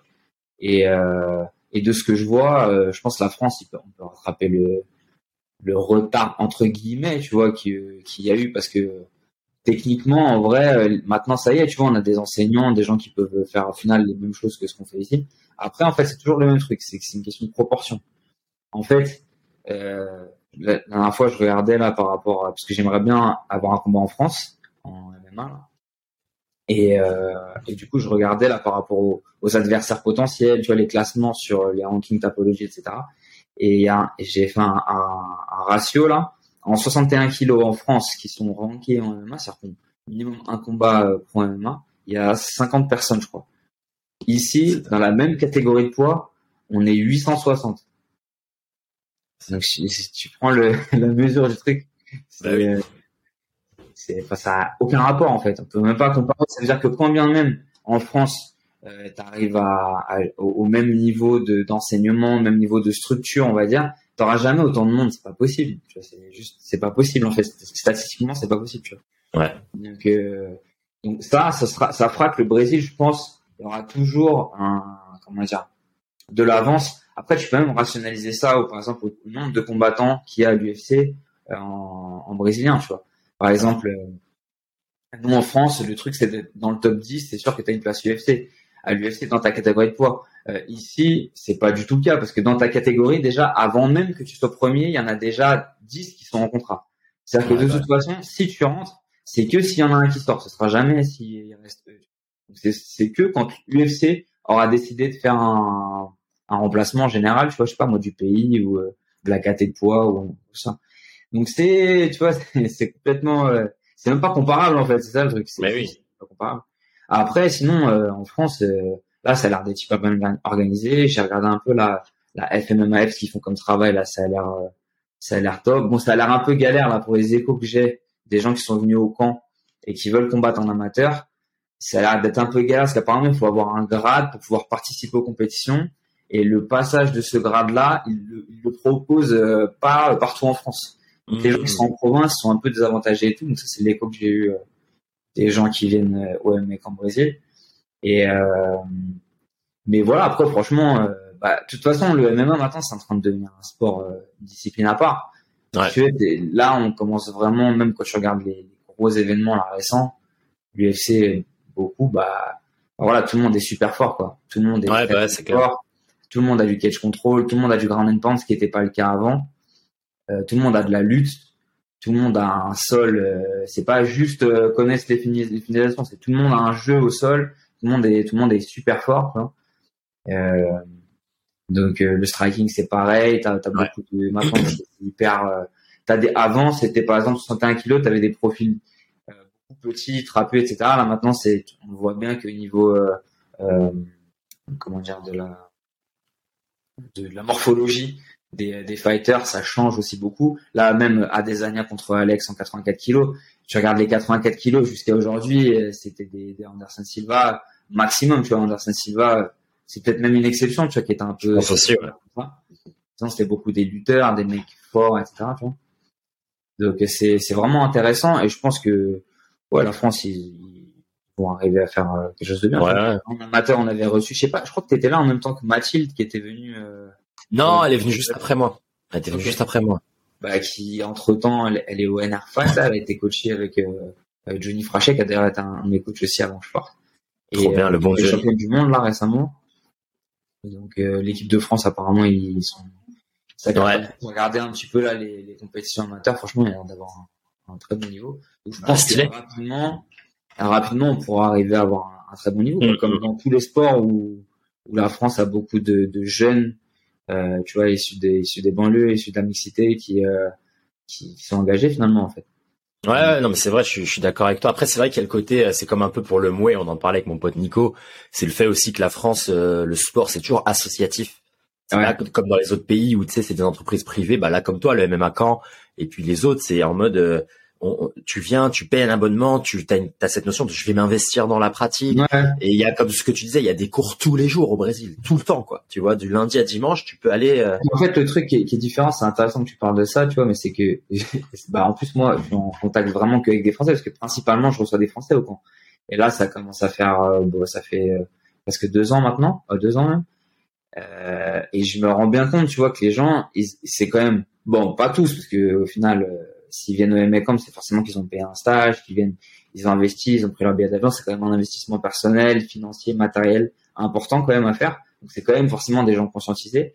Mais il y a quand même ce truc toujours en fond de, ils sont hallucinés que les gens ils payent euh, mensuellement. Et tu vois, chez nous, un, local qui paye euh, son académie, bah c'est comme si, euh, je sais pas moi, tu gagnais en France, je sais pas 1200 euros par mois et que tu payais 100 euros par mois pour ton sport. Exactement. Tu, tu donnes 10% de ton salaire pour faire du sport. Et c'est normal. Genre euh, exactement. personne euh, personne dit rien c'est évident qu'ils vont faire ça tu vois. Mm-hmm. et, moi je te parle vraiment là de, de la mère de famille enfin un truc euh, moyen la personne moyenne quoi. Les gens qui qui vraiment eux ils vont mettre 300 et c'est normal tu vois. Et pour nous quand tu quand tu rationalises en, en euros et eh ben c'est quand même un budget tu vois c'est quand même ouais. parce que je pense que la licence moyenne elle est à 100 150 euros hein. la licence à l'année pour un truc comme ça. Moi, j'ai un pote, il a une association, je crois, de Muay Thai, et il me disait ça. Il me disait, les gens, ils payent genre, euh, et t'es déjà un peu dans le haut du panier quand tu proposes un truc à 150 euros, quoi. Et moi, je me suis dit, mais c'est un truc de fou. Le truc avec, euh, bah, je, là, je vois la Hatch Academy, tu vois, qui, euh, qui demandait, je crois, c'est 500 euros par an. Et quand tu, tu veux un rapport à l'année, mais mec, c'est, c'est donné.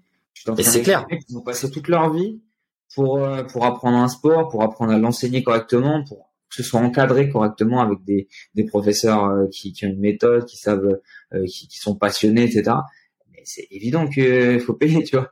Mais oui, mais tu vas payer un gars qui te vend, euh, je sais pas moi, une bouteille d'alcool pour aller faire une soirée ou tu vas, je sais pas, tu vois. Après ici, ils aiment bien rapporter à chaque fois aux, aux, gens, aux gens qui se plaignent et ils sont, ils sont tous là à sèche tout, c'est genre le vendredi. Ah oui. Ouais, c'est vendredi, tu sais, genre, ils sont au resto et ils se mettent des grosses suites et et après ils viennent pleurer pour payer le, les coachings, alors que toi, genre, c'est une valeur ajoutée de ouf, tu vois, que tu donnes aux, bien sûr.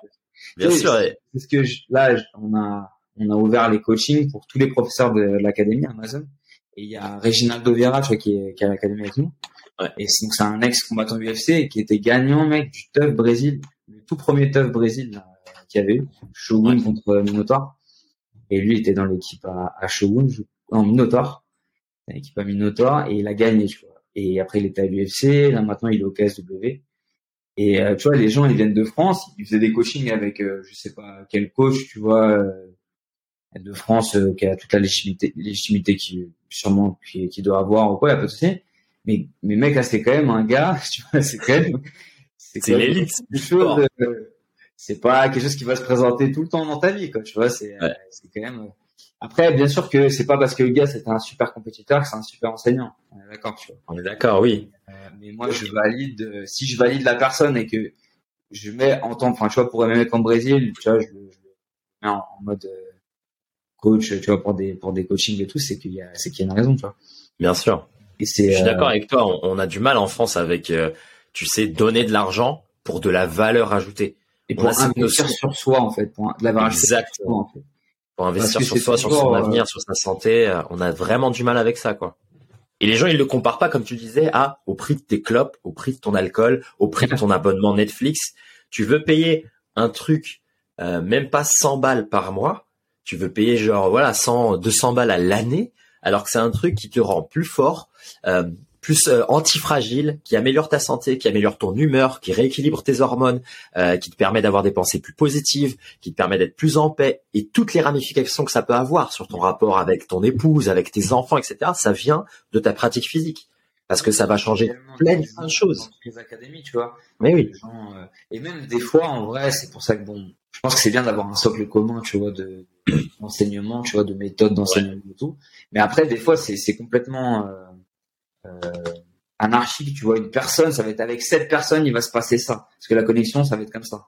Mais euh, mais c'est vrai que quand tu dis, quand tu comme tu dis, quand tu rapportes à, à ce que, au bénéfice que ça t'apporte sur ta vie euh, personnelle, moi par exemple là avec le MMA Camp, le fait de, de de prendre les gars, tu vois, de pour les entraîner à, à être capable de faire une compétition en, MMA, bah je sais très bien ce que c'est. C'est un rêve au final qu'on a. Tu vois, que moi j'ai eu en plus. Donc je sais très bien parce que j'ai eu ce rêve-là et je suis parti euh, faire mon voyage justement en quête de, de ce rêve-là. Donc imagine là, c'est t'arrives et t'as quelqu'un qui vient, qui a, qui a fait ce que tu veux faire, ce qui est, ce qui est ton rêve, tu vois, et qui va, va simplement te mettre un, des raccourcis à tous les endroits et même faire en sorte que ça se passe même mieux, même pour moi, tu vois, de faire gagner, de te faire gagner du temps par rapport à ce que moi j'ai, bah, bien sûr, pour avoir la même chose. Et euh, et, et voilà, et ça c'est, enfin c'est, ça a une valeur ajoutée de dingue, tu vois, en fait, quand tu, c'est c'est clair. Et c'est ça qui est qui est qui est dingue. On a encore ce rapport à euh, c'est presque le taux horaire quoi. On a un rapport un peu presque salarial quoi. Tu sais c'est je paye un coaching genre les, les gens en France ils payent des coachings euh, je sais pas genre 40 balles tu vois ou 50 balles tu vois pour des mecs des fois ça fait 10 ans qu'ils sont dans le sport et ils ont des ils ont un palmarès ou ils ont une expertise c'est leur passion. Mais par contre tu vois ils, vont payer genre un iPhone 1700 euh, euros quoi. Tu vois. Je te dis gros ton iPhone il a zéro valeur ajoutée dans ta vie quoi. Demain, euh, tu, je sais pas, t'es blessé, t'es à l'hôpital, tu vas pas penser à ton iPhone, tu vas dire putain, j'aurais bien aimé améliorer mon système immunitaire, mieux connaître l'alimentation, avoir une densité osseuse euh, supérieure, euh, comprendre la réhabilitation, enfin tu sais, comprendre comment mon corps fonctionne. Mais voilà, tu mets 1700 balles sur un iPhone, tu mets 500 balles dans des Balenciaga, mais tu mets pas 100 euros dans une heure d'un mec qui vient, qui regarde ton corps, qui t'analyse, qui t'aide, etc. Je veux dire, moi, c'est vrai que c'est hallucinant. Qui, je pense, je pense quand même c'est de plus en plus, tu vois, qu'il y a des gens qui prennent conscience de ça, tu vois. Parce que même en France, euh, je me rappelle quand on était euh, plus jeune, euh, il n'y avait pas, tu vois, des salles de muscu, par exemple. Tu vois, genre comme là maintenant, il y a Fitness Park. Mais si on ouais, a ouais, ça s'appelle. Toi, en as plusieurs comme ça. Donc les gens, ils commencent à avoir un peu ce truc. bah, enfin voilà, de, de, rapporter ça à une entreprise que tu payes mensuellement et que, bah, en fait, ouais, c'est ouais. Et et j'ai vu, ouais, t'as as certains clubs maintenant, même de sport de combat, qui font ça à Paris, notamment. Et, et, je vois bien, tu vois, bah, comme moi, les échos que j'ai du coup des gens qui viennent ici, tu vois, je vois après, j'arrive à faire un peu le, la comparaison. Et tu sens que c'est encore, encore un peu difficile, tu vois, de, bah, voilà, d'intégrer bah ça en fait simplement, tu vois, d'intégrer. Oui, mais moi regarde, moi j'y étais, j'y étais il y a deux semaines avec, euh, tu vois, les, les potes qui sont là aussi dans le podcast, il y en a beaucoup, ils sont coachs, tu vois, préparateurs physiques. Et il me raconte encore la même chose, quoi. Des mecs, euh, même dans le dans le body, tu vois, euh, des mecs qui ont fait des compètes, euh, qui sont partis vraiment loin. C'est-à-dire que pour aller au stade de faire des compètes, c'est-à-dire que tu as vraiment énormément de connaissances sur la physiologie, sur l'alimentation, même, même sur la biochimie. C'est-à-dire que tu es capable, tu as une maîtrise de ton corps. Et généralement, comme nous avec les arts martiaux, ça te pousse aussi à faire une grosse partie. Body en, en, particulier, en plus, c'est Mais oui, généralement, ça te pousse aussi à faire une grosse partie de, de croissance personnelle, de développement personnel, parce que c'est tellement dur, comme toi tu le sais, la compète, là, le fait que tu fait par exemple un voyage, le tour du monde, etc. En fait, tu as aussi des leçons qui sont inestimables dans le dans ce qui est intangible. Et c'est ça qui, je pense, c'est la valeur ajoutée bien plus que connaître euh, le nombre de répétitions et un protocole. Tu vois, un protocole, tu peux le trouver gratuitement euh, partout. On s'en fout. Achète un bouquin de physio, tu vas avoir les protocoles. Mais c'est cette idée, bah voilà, comment, pourquoi faire les choses, euh, comment euh, ressentir, lire les signaux du corps, quand est-ce que je dois m'arrêter, quand est-ce que je dois foncer. Enfin, tu vois, tout ça, ça vient d'une expérience qu'un humain a eue. Et pour moi, c'est ça, comme tu le disais, si la personne elle te fait euh, gagner du temps, de l'énergie et de l'argent, et elle te donne des raccourcis, mais qui vont marcher pour toute ta vie, ça, ça mérite. Ah, c'est inestimable. Hein de l'argent, quoi, tu vois. Et, et c'est vrai qu'il y a, il y a, moi, j'ai pu l'observer. Après, comme tu disais, en Thaïlande, c'est pareil, en Indonésie, dans les autres pays aussi où toi et moi on a été, tu vois. Le sport, les gens ils payent. Euh, tu vois, tu, je crois le Tiger, je sais plus combien c'est, mais c'est plusieurs centaines d'euros par mois. C'est pas un truc. Euh, T'arrives, tu payes 50 balles. Facilement, si tu regardes, euh, par exemple, en, en Angleterre, en, eh oui, en Suisse. En fait, c'est ah ouais, mec. la, mais oui, la Suisse, mec, tous les coachs de base, ils prennent genre euh, entre 100 et 150 francs, mais c'est un truc de base, mec. Il y en a, ils payent 250 pour. Euh, Après, évidemment, ils ont pas les mêmes salaires et tout, mais il y a une culture de. Je capte que, tu sais, par exemple, en Suisse, il y a ce truc-là. Je sais pas s'il y a ça au Brésil, mais il y a les studios de coaching. Tu vois, il y en a beaucoup là à Tokyo. Ouais. Tu sais, c'est genre une petite pièce et le mec, il a, tu vois, un peu des TRX, des kettlebells et tout. Mais fonctionnel, quoi. voilà, c'est ça. Voilà, fonctionnel un peu et les gens mec ils payent que ça tu vois. Genre ces mecs là en Suisse genre ils sont blindés. Tous les jours ils tapent des huit coachings tu vois par jour du lundi au samedi quoi. C'est à dire que les mecs leur semaine pour le coup en fait c'est c'est full protocole ce qu'ils ah ouais ouais c'est clair. C'est clair. Et là mec leur semaine une semaine ils doivent taper dans les 4000 euros tu vois. Tu vois, c'est vraiment 4000, 5000, des fois 8000. Pour les arts martiaux, la compétition pour être bah, à haut niveau, par exemple en MMA ou kickboxing ou en boxe anglaise ou en jiu-jitsu même ou quoi que ce soit, c'est euh, c'est aussi une grosse partie.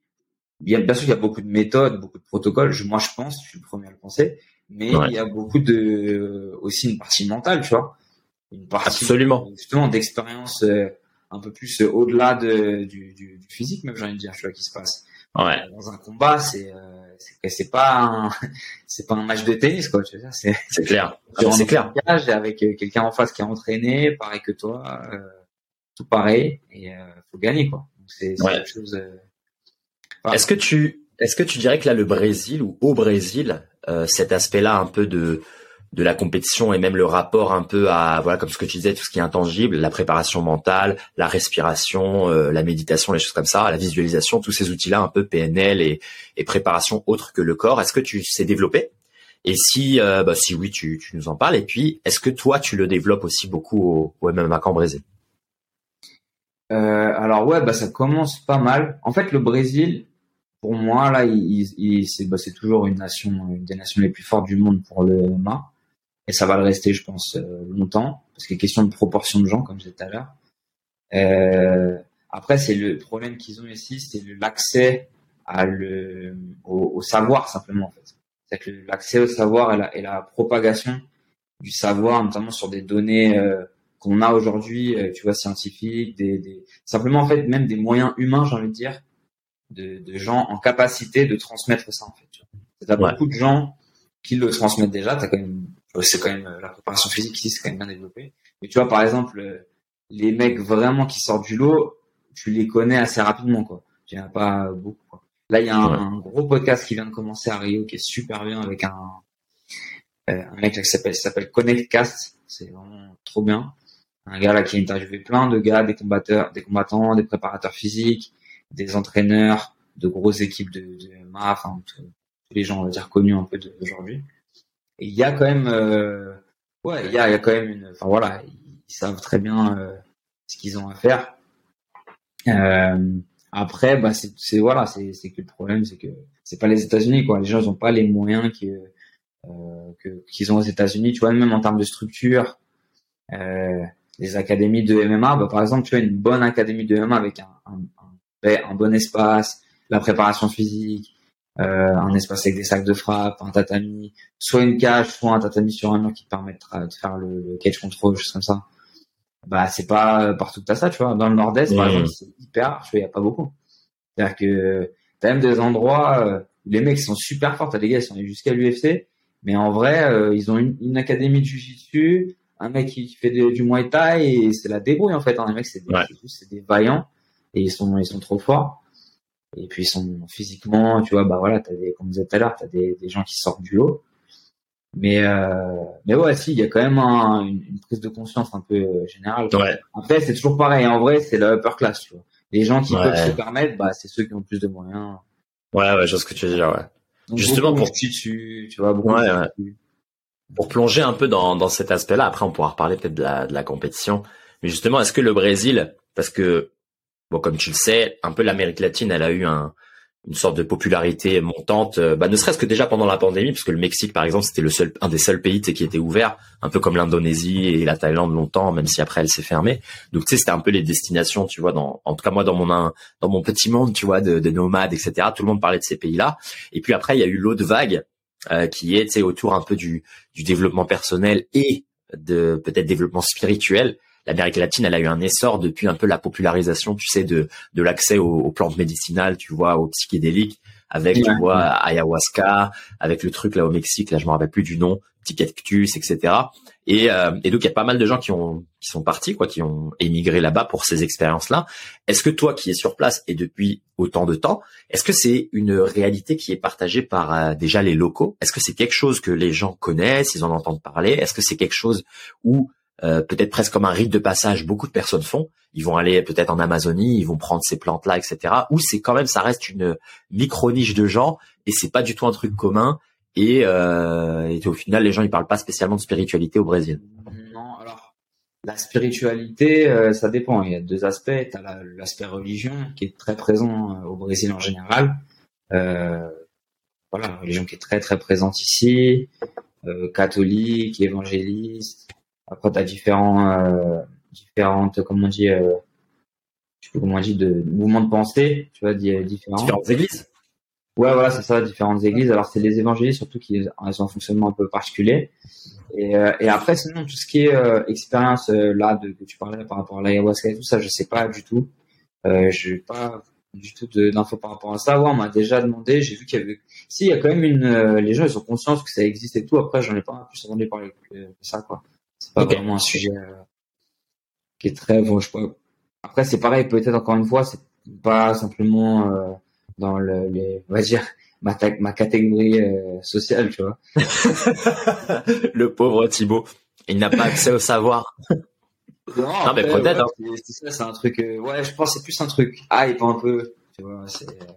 Ouais, ça reste un truc de. Euh, ouais, ouais. Mais, mais sinon, et puis après, sinon, t'as beaucoup. ouais, si, il y a beaucoup de croyances avec le. On appelle ça la magie noire, truc comme ça, tu vois. Donc le mysticisme et tout, il, est, il reste présent. Ouais, c'est quand même bah, beaucoup un peu comme je pense un peu comme en Afrique, tu vois, ou même d'ailleurs en vrai dans toutes les toutes les cultures, en vrai en Asie aussi.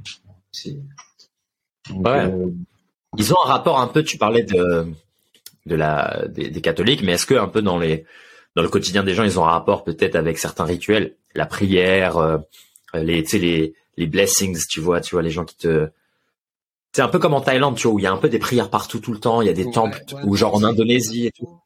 C'est plus quand il parle, tu vois, c'est toujours, euh, bah, il y a toujours, c'est toujours grâce à Dieu, toujours euh, beaucoup de, ouais, beaucoup ça, grâce à Deus, ou tu vois, Deus abenço, quand tu, tu vois, quand il y a des parents qui viennent, ou les grands-parents, tout ça, euh, tu dis, tu vois, tu demandes un abens, tu vois, tu dis, abens à Seigneur, tu, tu, je sais pas, en fait, je sais même pas, en vrai, je le dis, mais je sais même pas vraiment ce que ça veut dire, tu vois, je dis tout le temps je sais pas vraiment la, la teneur que ça a, tu vois. En vrai, c'est plus parce que je sais que ça fait plaisir, tu vois. c'est ouais, c'est quand même. Euh, c'est gringo. Chez nous, chez nous, ils ont, ils ont ça aussi, ouais, beaucoup les gens quand même. Aussi. Ouais. On a toujours ce truc. Bah, c'est plus, tu vous vois ou. Euh... Mais ici, il y a vraiment une. Tu dis quelque chose, tu vois. Tu dis ouais. Ouais, ouais. Mais, mais après, euh... ouais, sinon, la religion est quand même très présente. Euh, bah surtout, bah après ça, je pense c'est tous les pays, euh, tu vois, ils sont en voie de développement ou c'est peut-être euh, beaucoup de gens qui ont des vies difficiles et tout, donc ouais. ça rapproche de, de la spiritualité, tu vois. De, ouais. Je pense aussi beaucoup. En vrai, il y a beaucoup de choses, je sais pas trop, tu vois, mais je pense qu'il y a beaucoup de de ça aussi, tu vois. Ouais, ouais.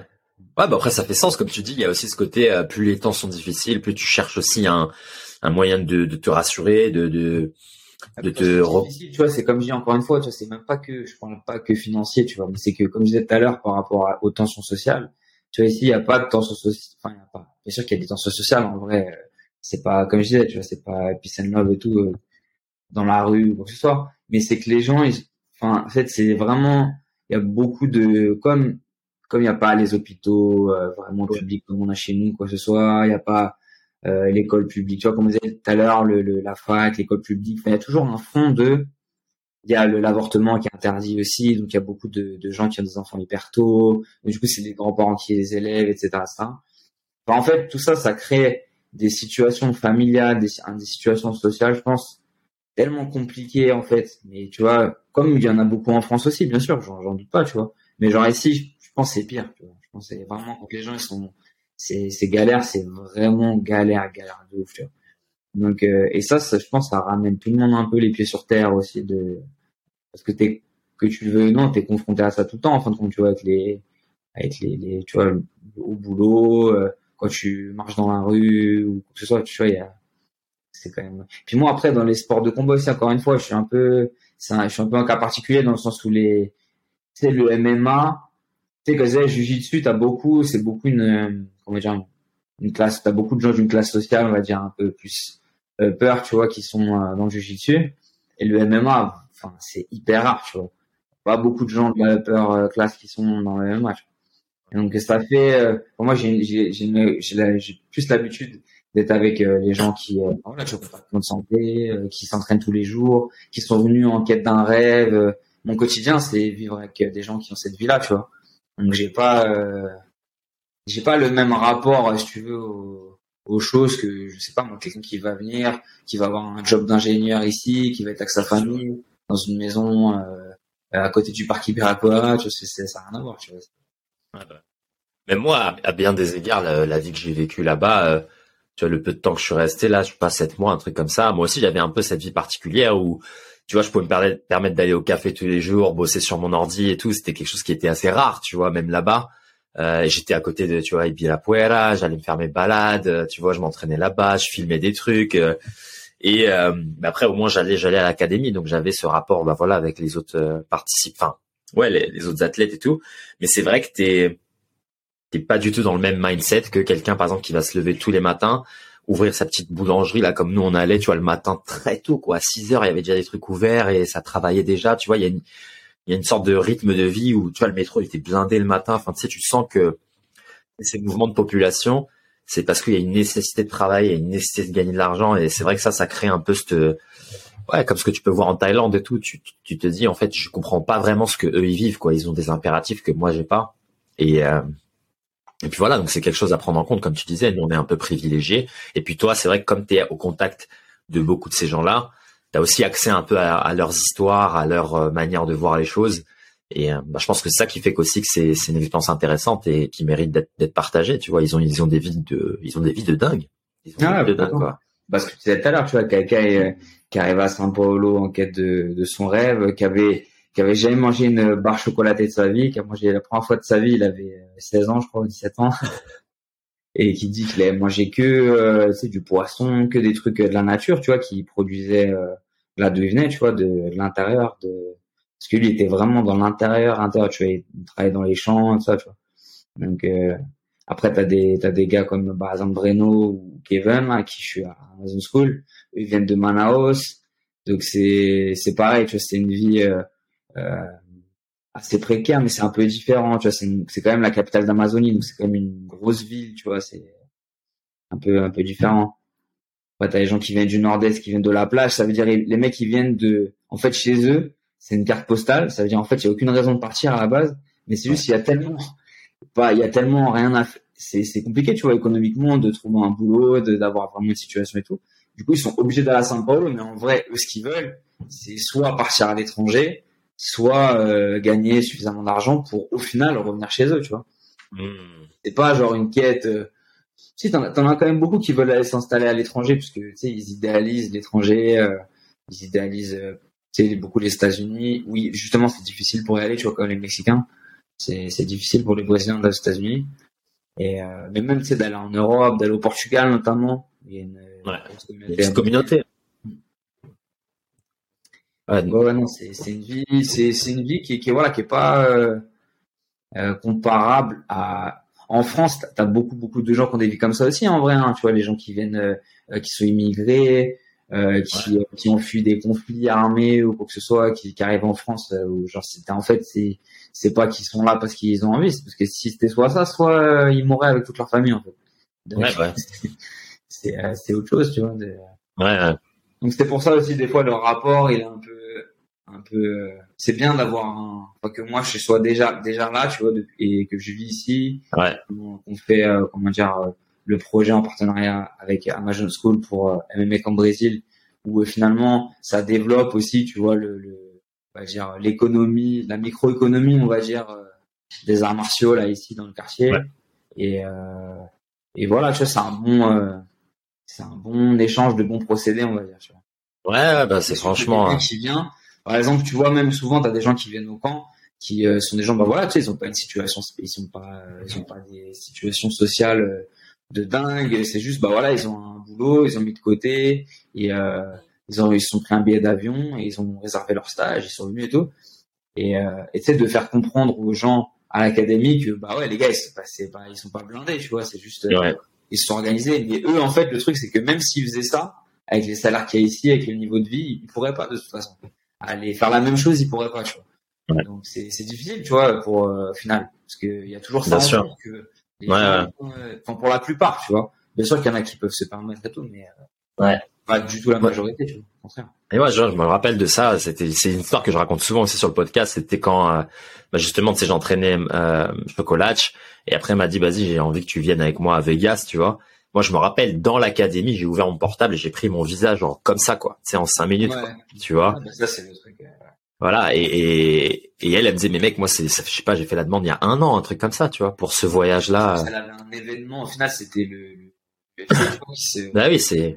visa. Donc c'était une chose. Euh, un quelqu'un de lambda ici, pour ne serait-ce que faire les démarches pour aller jusque jusqu'au rendez-vous avec la personne du, euh, de l'ambassade pour savoir si oui ou non tu vas être accepté. En fait, c'est, un entretien que tu as qui est euh, qui est sélectif. Et ben en fait, ne serait-ce que pour faire les démarches pour aller jusque là, c'est déjà un salaire moyen et demi euh, juste pour pour avoir le rendez-vous et t'es pas sûr de, de, passer et si ça passe pas t'es pas remboursé c'est un délire hein. Donc, on comprend pas nous c'est un vrai délire. Ouais. Et c'est pour ça, tu vois, même euh, les gens ils, qui t'arrivent là-bas, ils voient des gens venir au camp, même si tu leur dis que relativement eux aussi dans notre pays, bah ils sont pas riches et ils ont pas de soucis. En fait, même euh, de voir que tu es capable de te déplacer comme ça parce que tu as juste un passeport français qui te donne l'accès en fait au déplacement déjà direct. Richesse, déjà un truc. Euh, eh oui. Et c'est ça, nous on se rend pas compte de ces chances-là, quoi. Tu vois, c'est c'est au-delà du financièrement. peut-être que oui, objectivement, peut-être que tu as plus d'argent que que des locaux et tout. Mais en fait, c'est c'est c'est c'est ce qu'il y a autour quoi. C'est la logistique quoi. Tu vois, tu prends un billet, tu peux prendre un billet. Tu te poses pas la question du visa, tu te poses pas la question de est-ce que je vais être accepté. Euh, tu vois. C'est ça aussi que c'est un luxe que des fois on, se rend pas compte quoi. Tu vois. Mm-hmm. Ah c'est sûr. C'est ouf. C'est ouf. C'est ouf. Mais écoute là, ça me fait penser à tu l'as tout à l'heure, tu l'as mentionné, je voulais le garder dans, dans un coin de ma tête euh, parce que c'est aussi le sujet et je pense que sur internet les gens ils doivent ils doivent pas mal en parler un peu de la vie euh, tu sais, bah c'est un peu comme ce qu'on disait euh, quand on parlait du Japon et de la Thaïlande là, avec les deux autres collègues. Tu sais, c'est le rapport un peu à l'autre là-bas, tu vois. Comment sont les relations d'amitié, comment sont les relations amoureuses. C'est le monde un peu de la drague, la séduction et, et la vision un peu de, l'étranger, quoi, du faran, du gaijin, du gringo. Euh, toi, c'est comment t'as vécu ça? Et qu'est-ce que tu peux nous dire là-dessus Tu vois, est-ce que c'est facile de se faire des, des amis? Est-ce que c'est facile de se faire une copine? Est-ce qu'il y a c'est un peu des, des réputations, t'as un peu des comment dire des stéréotypes, des choses comme ça. Qu'est-ce qui est bon, qu'est-ce qui est moins bon? Ça a été quoi mhm. ton aventure un peu avec les relations euh, au Brésil? Bah pareil que tu vois, c'est le toujours le truc de t'es comment dire un gringo. Ici on dit les, un gringo, tu vois. Après les Français c'est un peu un cas particulier parce que euh, les gringos c'est plus pour parler des Américains en général quand ils en Amérique latine quand, quand ils l'utilisent. Mais euh, ouais c'est du coup c'est gringo aussi et euh, bah en vrai, voilà, on a toujours cette image de ouais, le gringo, du coup, il a une situation euh, sociale bien meilleure que la plupart des gens ici. Ouais, c'est euh, enfin, voilà quoi, c'est il a des sous, etc. Tu vois, comme euh, je disais, tu vois, quand t'es petit, tu vois, tu vas chez toi en Italie, au bled où tu veux, c'est toujours le truc.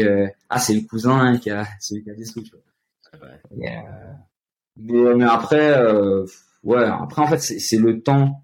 Tu vois, c'est c'est toujours pareil quoi, c'est le temps en fait. En vrai c'est plus tu passes du temps avec les gens, tu crées des histoires, tu crées des finalement bah il se passe des voilà le temps le temps c'est cool en fait hein. Ouais.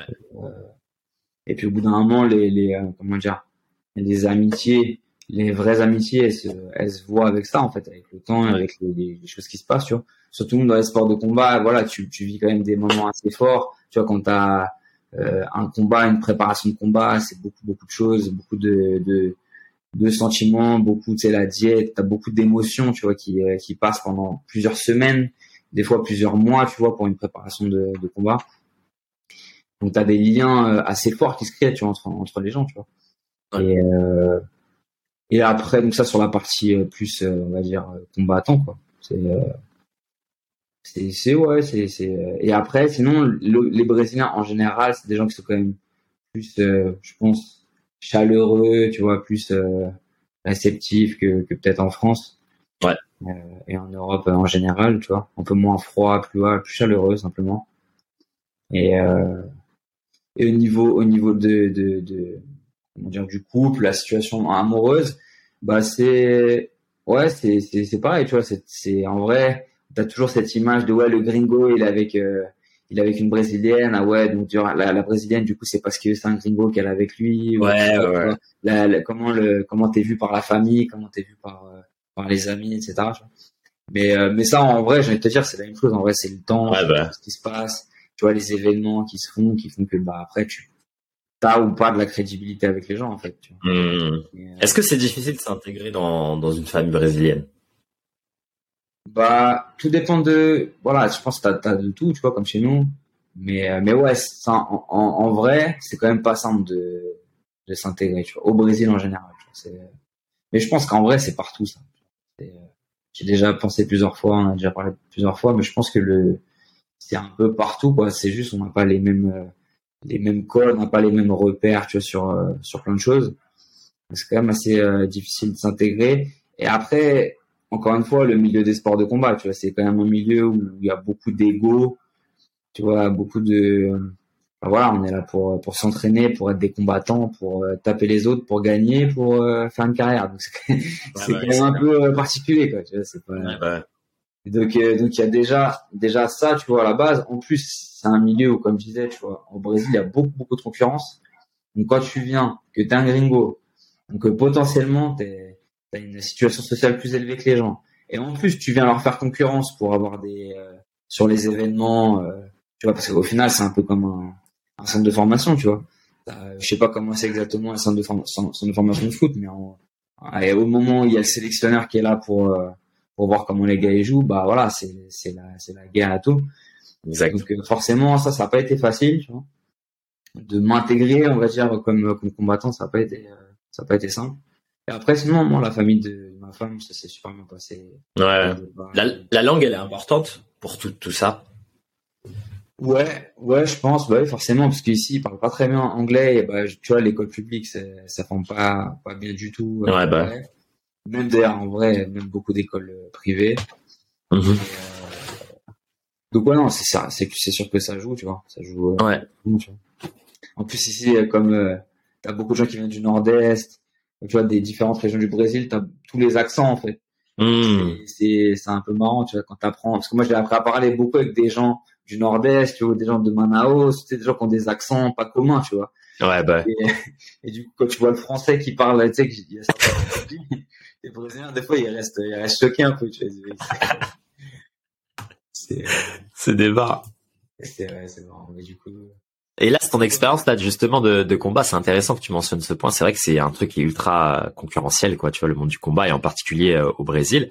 Mais toi, qui as été aussi en Thaïlande, est-ce que, en comparant les deux, est-ce que tu dirais que c'est euh, euh, comment dire Il y a, y a, le même aspect qu'il y a en Thaïlande où quand t'es étranger, au final en Thaïlande, ils te font combattre quand même. Tu vois, j'ai l'impression tu sais qu'ils s'en foutent un peu parce que euh...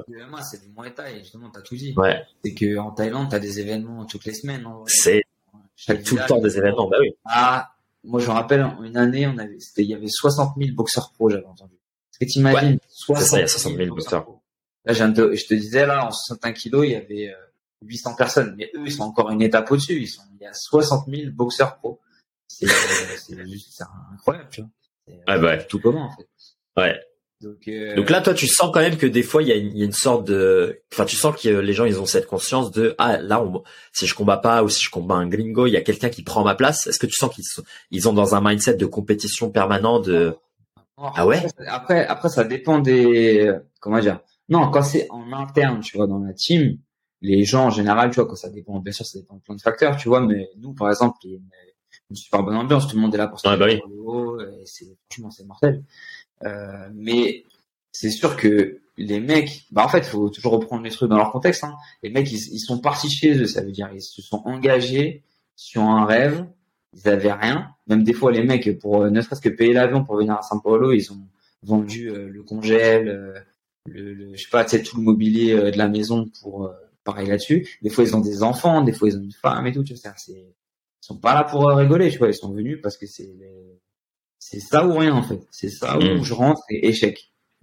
Et t'en as, et t'en as, et c'est le cas pour beaucoup de gens, hein, qui ils, sont en plein milieu de, du truc. Tu vois, Breno là, qui vient signer euh, au Bellator, qui euh, là pour moi, bah là il est déjà dans le top 10 parce qu'il a fait un combat, ils l'ont mis direct le top 10, il a gagné.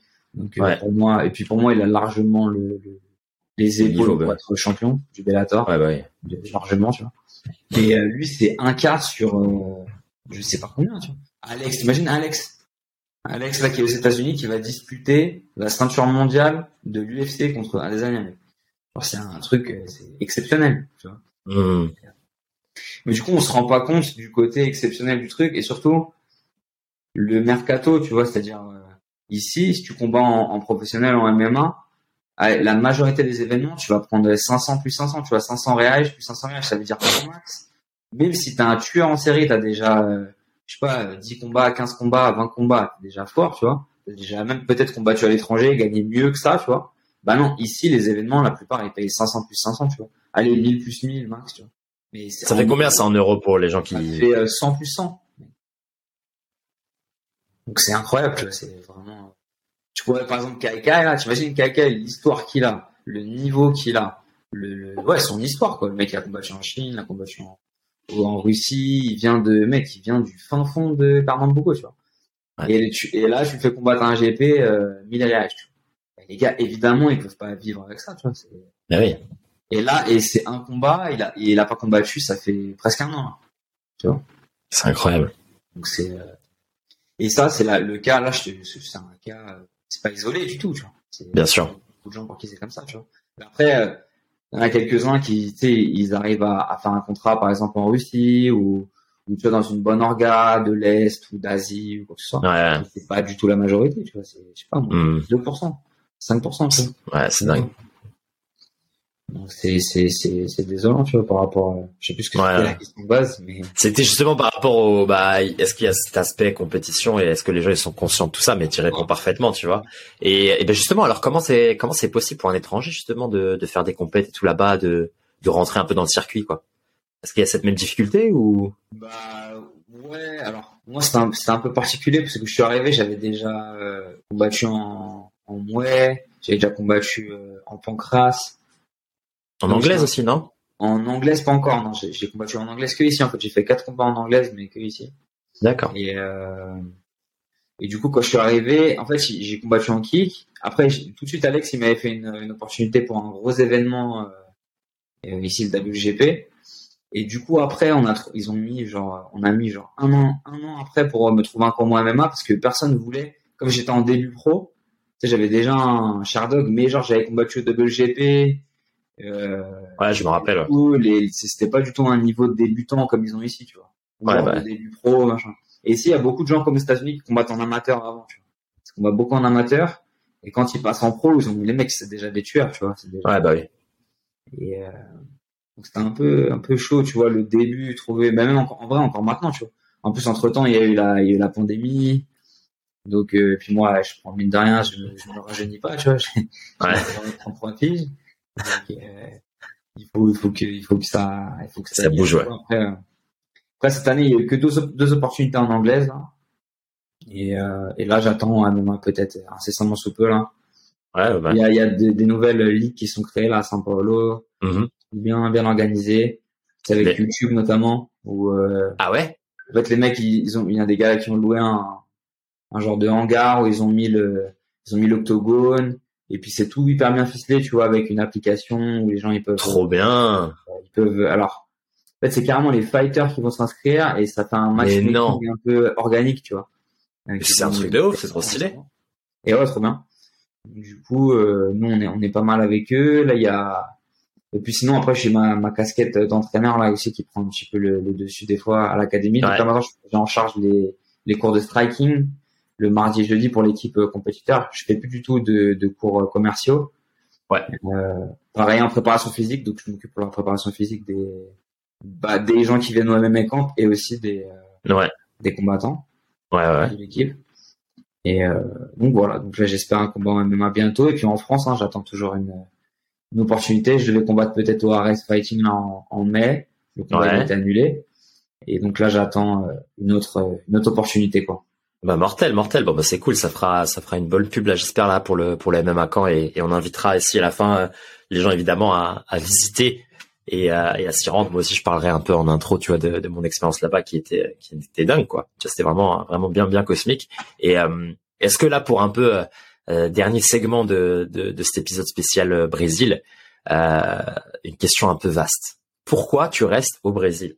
Pourquoi le Brésil? Pourquoi ne pas quitter le Brésil? Comment ça se fait qu'après avoir fait un tour du monde, tu as envie de rester encore et te poser au Brésil Au-delà du fait qu'il y ait le taf, euh, pourquoi le Brésil quoi? Ça joue pour beaucoup dans le sens où, comme je disais, tu vois là, j'ai encore des objectifs de combat à court terme, euh, le plus court terme possible d'ailleurs. donc, euh, ça, voilà, ça fait que bah forcément, tu vois, j'ai envie de. Là, comme j'ai j'ai une l'équipe de MMA qu'on est en train de mettre en place, là, c'est vraiment. Je pense que là, on va rapidement faire partie des des meilleures équipes de São Paulo, voire même du Brésil. Euh, tu vois, commencer à organiser l'espace, les puis même les gens. On est sept professeurs dans l'académie. Donc même pour le, le MMA camp, bah c'est c'est trop bien quoi. C'est vraiment un up que je donne au, au camp là, qui est vraiment bah, qui est qui est vraiment le bienvenu, autant pour moi que pour les stagiaires, en fait, que pour les gens qui viennent au camp. Et du coup, bah, en fait, c'est tant que, là, j'ai envie d'atteindre mes objectifs, quoi. tu me connais un petit peu maintenant, tu vois. C'est clair. Quand j'ai un truc en tête, en général, c'est difficile de, donc là, le combat en France, j'ai vraiment envie que, que, ça se passe. Après, bah, voilà, c'est, les opportunités, elles sont difficiles à, ouais. à trouver. Mais bon, j'ai confiance. Et puis en attendant, euh, en attendant, c'est surtout, tu vois, continuer en fait à, à m'enrichir de, de l'expérience que c'est de, de, bah, de m'entraîner avec les gens avec qui je m'entraîne là. Surtout que là, on vient de commencer à s'entraîner ensemble, ça fait deux mois, mais en fait, ça fait déjà des années qu'on est potes, tu vois. Mais en fait, moi, ça fait un an que j'attends ça, en fait, de pouvoir m'entraîner avec eux, de pouvoir, c'est-à-dire qu'on change de, qu'on change de, de, lieu pour le MMA camp et que moi, je change de lieu comme, comme équipe. Donc là, mon, mon, nouvel entraîneur, mes nouveaux entraîneurs, parce qu'en vrai, c'est c'est comme si, enfin, c'est comme si c'est mes potes en fait, mes nouveaux entraîneurs. Mais euh, c'était c'était déjà eux en fait, en vrai avant, tu vois, mais euh, mais c'était c'était organisé différemment quoi. Donc là non, franchement, c'est voilà, j'ai envie de continuer là-dessus, obtenir ma ceinture noire en jiu-jitsu ici, symboliquement, et puis pour, euh, pour voilà, pour pour clore une, enfin pas même pas clore en vrai, c'est commencer même un nouveau cycle en vrai, parce que c'est que c'est que le début. Mais là, vraiment, euh, là, y a un, on a un, un niveau autant euh, en termes de compétition et en termes d'enseignement. Là, c'est c'est vraiment c'est c'est comparable à ce qu'il y a dans les meilleures équipes euh, du Brésil, des États-Unis. De... Trop bien. Vraiment bien. J'ai envie de continuer à, à m'imprégner de tout ça, tu vois, parce que plus tard après, j'aimerais bien peut-être m'orienter vers l'entraînement, tu vois, entraîner simplement. Mais du coup, là, je suis vraiment encore dans la phase, et puis je resterai toujours dans cette phase d'apprendre, tu vois, mais mais je suis vraiment encore dans le cycle là. Là, ce qui est trop bien, c'est que dans, dans mon ancienne team, sur la fin, là, je commençais vraiment à trop prendre la casquette d'entraîneur, tu vois, mmh. au, au, point de délaisser. Je m'entraînais toujours euh, tous les jours et ouais, etc. Mais c'est difficile, tu vois, en vrai, quand quand euh, tu donnes les entraînements et en même temps t'entraîner, si vraiment tu le fais bien, c'est compliqué, tu vois. Ah, c'est clair. Pour vraiment bien faire, c'est compliqué. Donc du coup, ça, là, là, j'arrive dans une équipe où non, en fait, euh, quand tu donnes le cours, tu donnes le cours, tu t'entraînes pas en même temps. Et en plus, quand on s'entraîne, euh, on dirige les séances d'entraînement, ça veut dire qu'il y a toujours une ou deux personnes qui sont sur le côté et qui dirigent, ça veut dire qu'ils vont, pour l'équipe compétiteur, je parle, tu vois, et qui vont euh, diriger les sparring, qui vont diriger euh, les oppositions et tout. Et ça, ça, ça change tout, en fait. Ça bah oui. un rapport, en fait. C'est, euh, beaucoup mieux.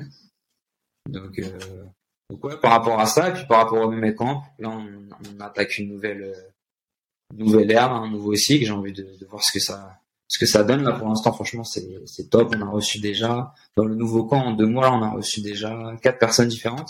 Trop bien. Chaque fois dans des registres complètement euh, différents, mais ça se passe hyper bien. Tout le monde est ouais. pour l'instant, donc c'est cool.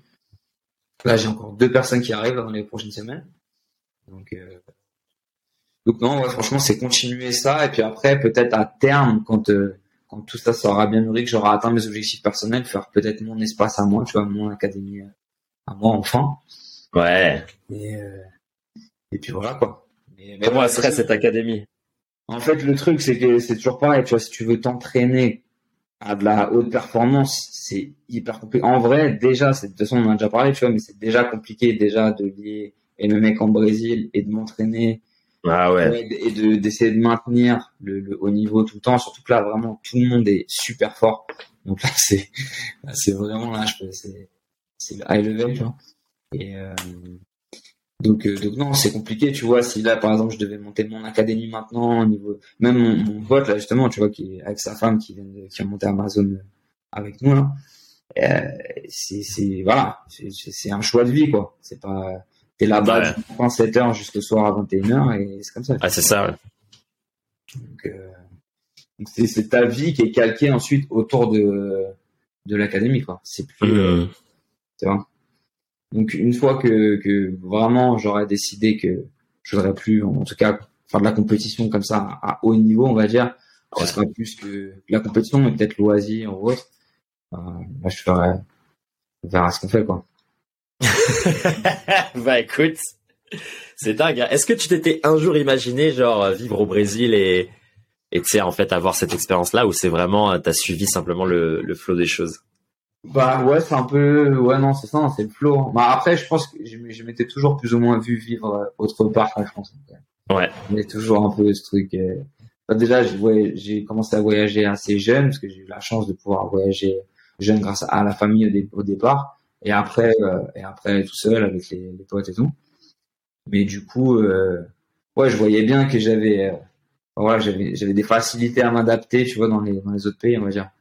Ouais. Euh, mais ici, j'ai, vraiment, c'est, ouais, non, c'est le, c'est le flow, en fait, hein, parce que je suis arrivé, il y avait vraiment, un, je sais pas, une conjoncture de choses qui se sont passées, le fait que je voulais combattre, que ici, à l'époque, bah, le MMA, c'est interdit en France, que ici, ouais, tout, a, s'est arrangé, quoi. Je voyais que c'était plus facile, enfin, en tout cas, plus accessible, tu vois je voyais surtout le niveau des gars. Je, ouais, je, je, voulais trop avoir ce niveau. En fait, je voulais trop être comme eux.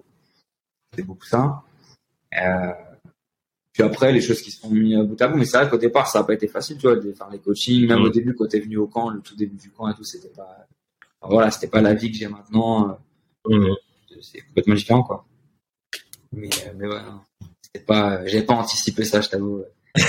bah écoute, c'est pour ça que moi je voulais faire aussi ces épisodes spéciaux, c'est pour montrer aux gens que que c'est ça pour moi, tu vois aussi euh, vivre en mouvement quoi. C'est tu, tu te laisses un peu guider et tu sais jamais vraiment où ça va te mener. Et euh, l'idée c'est pas d'avoir déjà tout visualisé en amont quoi. Je pense qu'on n'a pas aucun d'entre nous n'avait eu euh, dans sa tête ce plan là ou en tout cas comment dire, on n'avait jamais prévu tous les rouages de l'agencement de nos vies. On savait que tu vois on aimait bien le sport, on aimait bien les trucs comme ça, ok, et qu'on voulait être plus ou moins libre mais tu te dis jamais que waouh j'ai fait un tour du monde je vis au Brésil j'ai enfin tu vois c'est des trucs euh. je sais plus qu'est-ce qu'il disait ça là une citation là où il disait que pour faire alors pour euh, je sais plus c'est par rapport à quoi mais tu as besoin de 20% et les 80% c'est enfin pour faire, pour atteindre un objectif en gros tu as besoin de 20% et les 80% c'est c'est ce que tu vas faire avec les cartes que tu as tu vois en main quoi. Bah oui.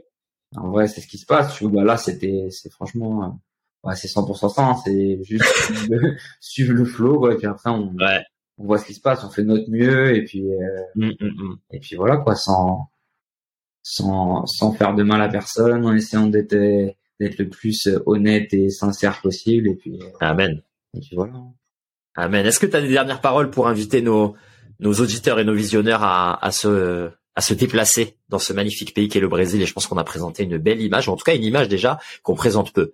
Tu vois, ça c'est ça c'est le point vraiment particulier de ces épisodes. C'est c'est pas un truc de tourisme non plus. Tu vois, c'est un truc où il y a des gens ils vont te raconter des expériences qui sont uniques. Tu vois, la vie martiale, euh, la vie de, de, du business, le, les combats, etc. C'est pas c'est pas ce que tu vas trouver sur euh, sur YouTube. Je suis content qu'on ait abordé tout ça. Il y a évidemment plein de choses qu'on aurait pu euh, aborder encore, mais ce sera un bon un bon début. comment conclure avec une belle invitation pour rejoindre le Brésil et le MMA quand mon, mon Thibaut? Je te laisse la parole. Oh bah écoute, hein, avec euh, avec plaisir de, de recevoir euh, qui veut venir euh, au MMA Camp Brésil faire, faire un camp d'entraînement avec nous. Le premier camp d'entraînement de MMA et Jiu-Jitsu brésilien organisé au Brésil par un Français.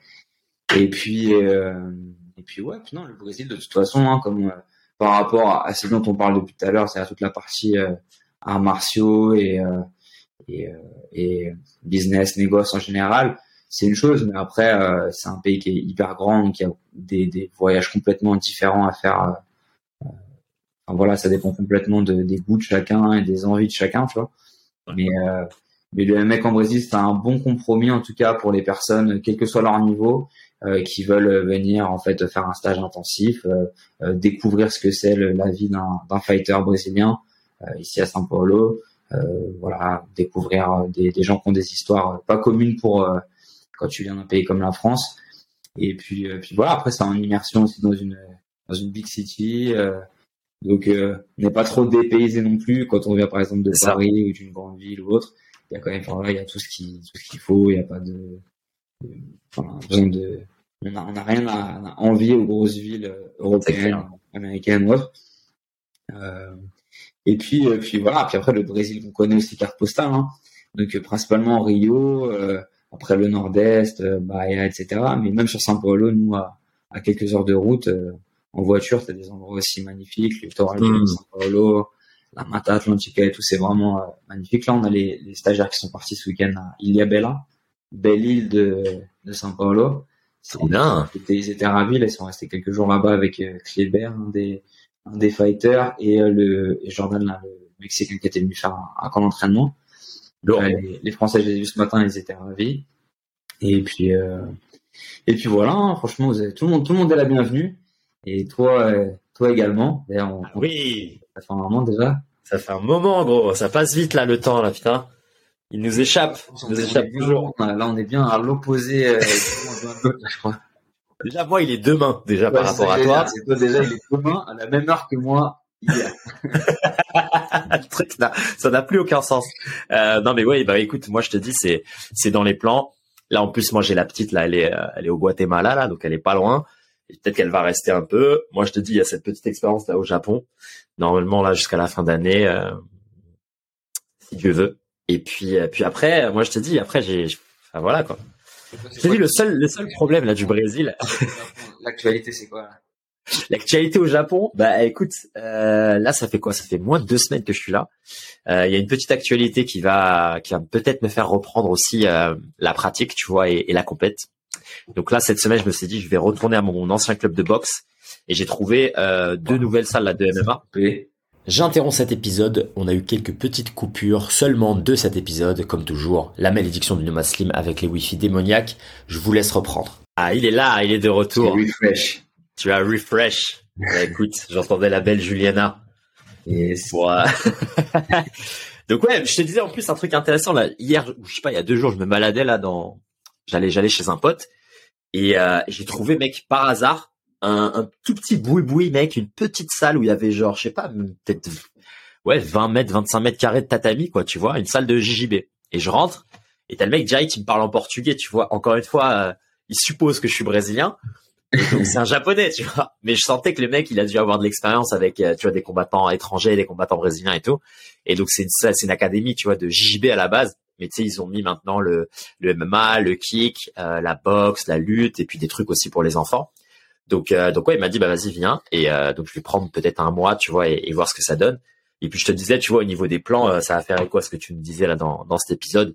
La partie martiale, moi aussi, je, la, je, je sens que j'ai un, j'ai de nouveau un, un, appel parce que là maintenant, tu vois, après trois ans, trois ans et demi, tu vois, sans faire de compétition, je me suis toujours entraîné, tu vois, pendant ces trois ans et demi. J'ai eu le temps aussi de fixer pas mal de choses, faire beaucoup de réhab, beaucoup de renforcement et aussi apprendre des nouveaux skills. Tu vois, je me suis, j'ai fait pas mal de mouets, euh, après, j'ai appris d'autres choses aussi, le surf, etc. Mais, euh, mais tu vois, je me dis, c'est, ça a été pas mal de faire cette pause là, tu vois, euh, pour vraiment fixer mon corps, tu vois, et, rééquilibrer les choses, notamment, c'est dans la force de tirage, la force générale, et puis, tu vois, un peu protéger les articulations. Et donc là, je suis excité un peu de faire de nouveau de la compète pour voir si en termes un peu de croissance personnelle, je suis toujours dans les mêmes travers qu'avant, ou bien j'ai un peu dépassé ce que ces choses-là, et je le fais vraiment pour le plaisir de le faire et pour moi, tu vois, ça c'est le premier point. Et puis deuxième point, voir si c'est même en termes de préparation physique, peut-être que toi tu, tu vas être d'accord. Est-ce que c'est pas peut-être intéressant de préparer d'abord le corps et après faire de la compète, tu vois? Mmh. Après, on est biaisé parce que nous, on a déjà l'acquisition de compétences quand on était jeune, tu vois. C'est ça aussi le truc. C'est-à-dire que, tu sais, dans, je me dis, c'est quoi le, la préparation ultime, par exemple, pour un athlète de sport de combat, pour éviter, en fait, l'éternel retour de, euh, je fais ma préparation, je fais ma sèche, je combat, je me blesse, etc., etc. Je me dis, est-ce que quand il est enfant, en fait, il se bute, il apprend les skills, parce qu'il a cette plasticité neuronale euh, un peu plus développée, donc il apprend toutes les compétences, tu vois. Donc en gros, il est, il est clean en termes de mouvement et en termes de créativité, d'expression, etc. Mais après, on fait une pause et tu vois, dans le début de sa vingtaine, on lui met quand même de la grosse prépa physique. Comme ça, il, renforce ses genoux, ses épaules, etc. Il gagne en mobilité partout, etc. Et après, boum, on, lui fait être la compétition, tu vois. Donc là, moi, c'est un peu ce truc-là que j'ai envie de, avec lequel j'ai envie de jouer, même si, voilà, comme tu le sais, moi, j'ai déjà trop de, de sport et tout dans les pattes étant jeune. Ensuite, j'ai déjà fait de la compétition quand j'avais 21, tu vois, de 21 à 25 ans. Et là, ça fait, voilà, trois ans et demi, j'ai pas fait de compète. Donc, je suis curieux de voir ce que ça peut donner de, tu sais, des fois faire une pause, nettoyer un peu le corps, l'alimentation, euh, l'esprit, tu sais, taper un peu dans la méditation, la respi, tous les outils un peu autres que l'entraînement et reprendre. Je vais voir ce que ça donne, tu vois. Bah, après, moi, en termes de préparation physique, je pense, et de toute façon, je pense tout le monde est unanime là-dessus, c'est que la pratique du sport a d'être privilégiée. De toute façon, Amen. la préparation physique, ça peut jamais être euh, plus que 20%, je pense, de, de ton temps de, de pratique. Donc, quand bien même le fait de faire une pause de, de tout ce temps où tu voilà, as pris soin de, de ton corps et t'as as, on va dire, optimisé certains skills comme la respiration, la méditation, la concentration, des choses comme ça, je pense que ça reste toujours du plus et on va dire une valeur. Voilà, c'est un, c'est un, up qu'il y a. Bien sûr qu'il est pas négligeable, mais ça, ça remplacera jamais genre Les le skills. Ah, c'est sûr, c'est sûr. Ouais, moi, tu vois, je me suis, j'ai quand même continué la pratique, tu vois, mais juste pas la compète. Et, et même, je vais te dire, en vrai, les skills et le et surtout l'expérience en fait, parce qu'il y a Ouais. des choses qui se passent, euh, tu vois, avec le fait du- de la discipline et du quotidien. Et donc du coup, je pense qu'il y a vraiment un effet d'expérience, tu vois aussi avec le, le fait de la, de la discipline au quotidien, tu vois, le, le répéter les mêmes les mêmes on va dire systèmes d'entraînement, les mêmes. Ouais. euh, euh, tu vois, par exemple, nous à l'académie, là, on a euh, la position de la semaine qu'on voit le lundi euh, lundi soir en général, et ensuite c'est une position, donc il y a une ou deux positions qu'on va répéter toute la semaine, c'est-à-dire que toute la technique elle sera basée sur ces, sur ces deux positions-là. Euh, après pour les passages de grade, là il va commencer à mettre en place aussi euh, un système de, comment dire, une méthode de, comme avec un peu un examen, si tu veux, voilà, ils devront, euh, les élèves devront savoir faire un certain nombre de positions à partir Ah, de ouais. euh, telle ou telle posture. Enfin, voilà, simplement d'essayer de construire euh, construire les choses. Il y a un jujitsu qui a déjà été créé il y a, il y a, il y a 60 ans. Euh, c'est simplement reprendre euh, ce qui a déjà été créé et puis euh, le, le- on va dire euh, le styliser par rapport Ouais. à ce que à ce que mes mes gars là ils, ils préfèrent. Euh, voilà, comme, on va dire comme euh, comme posture.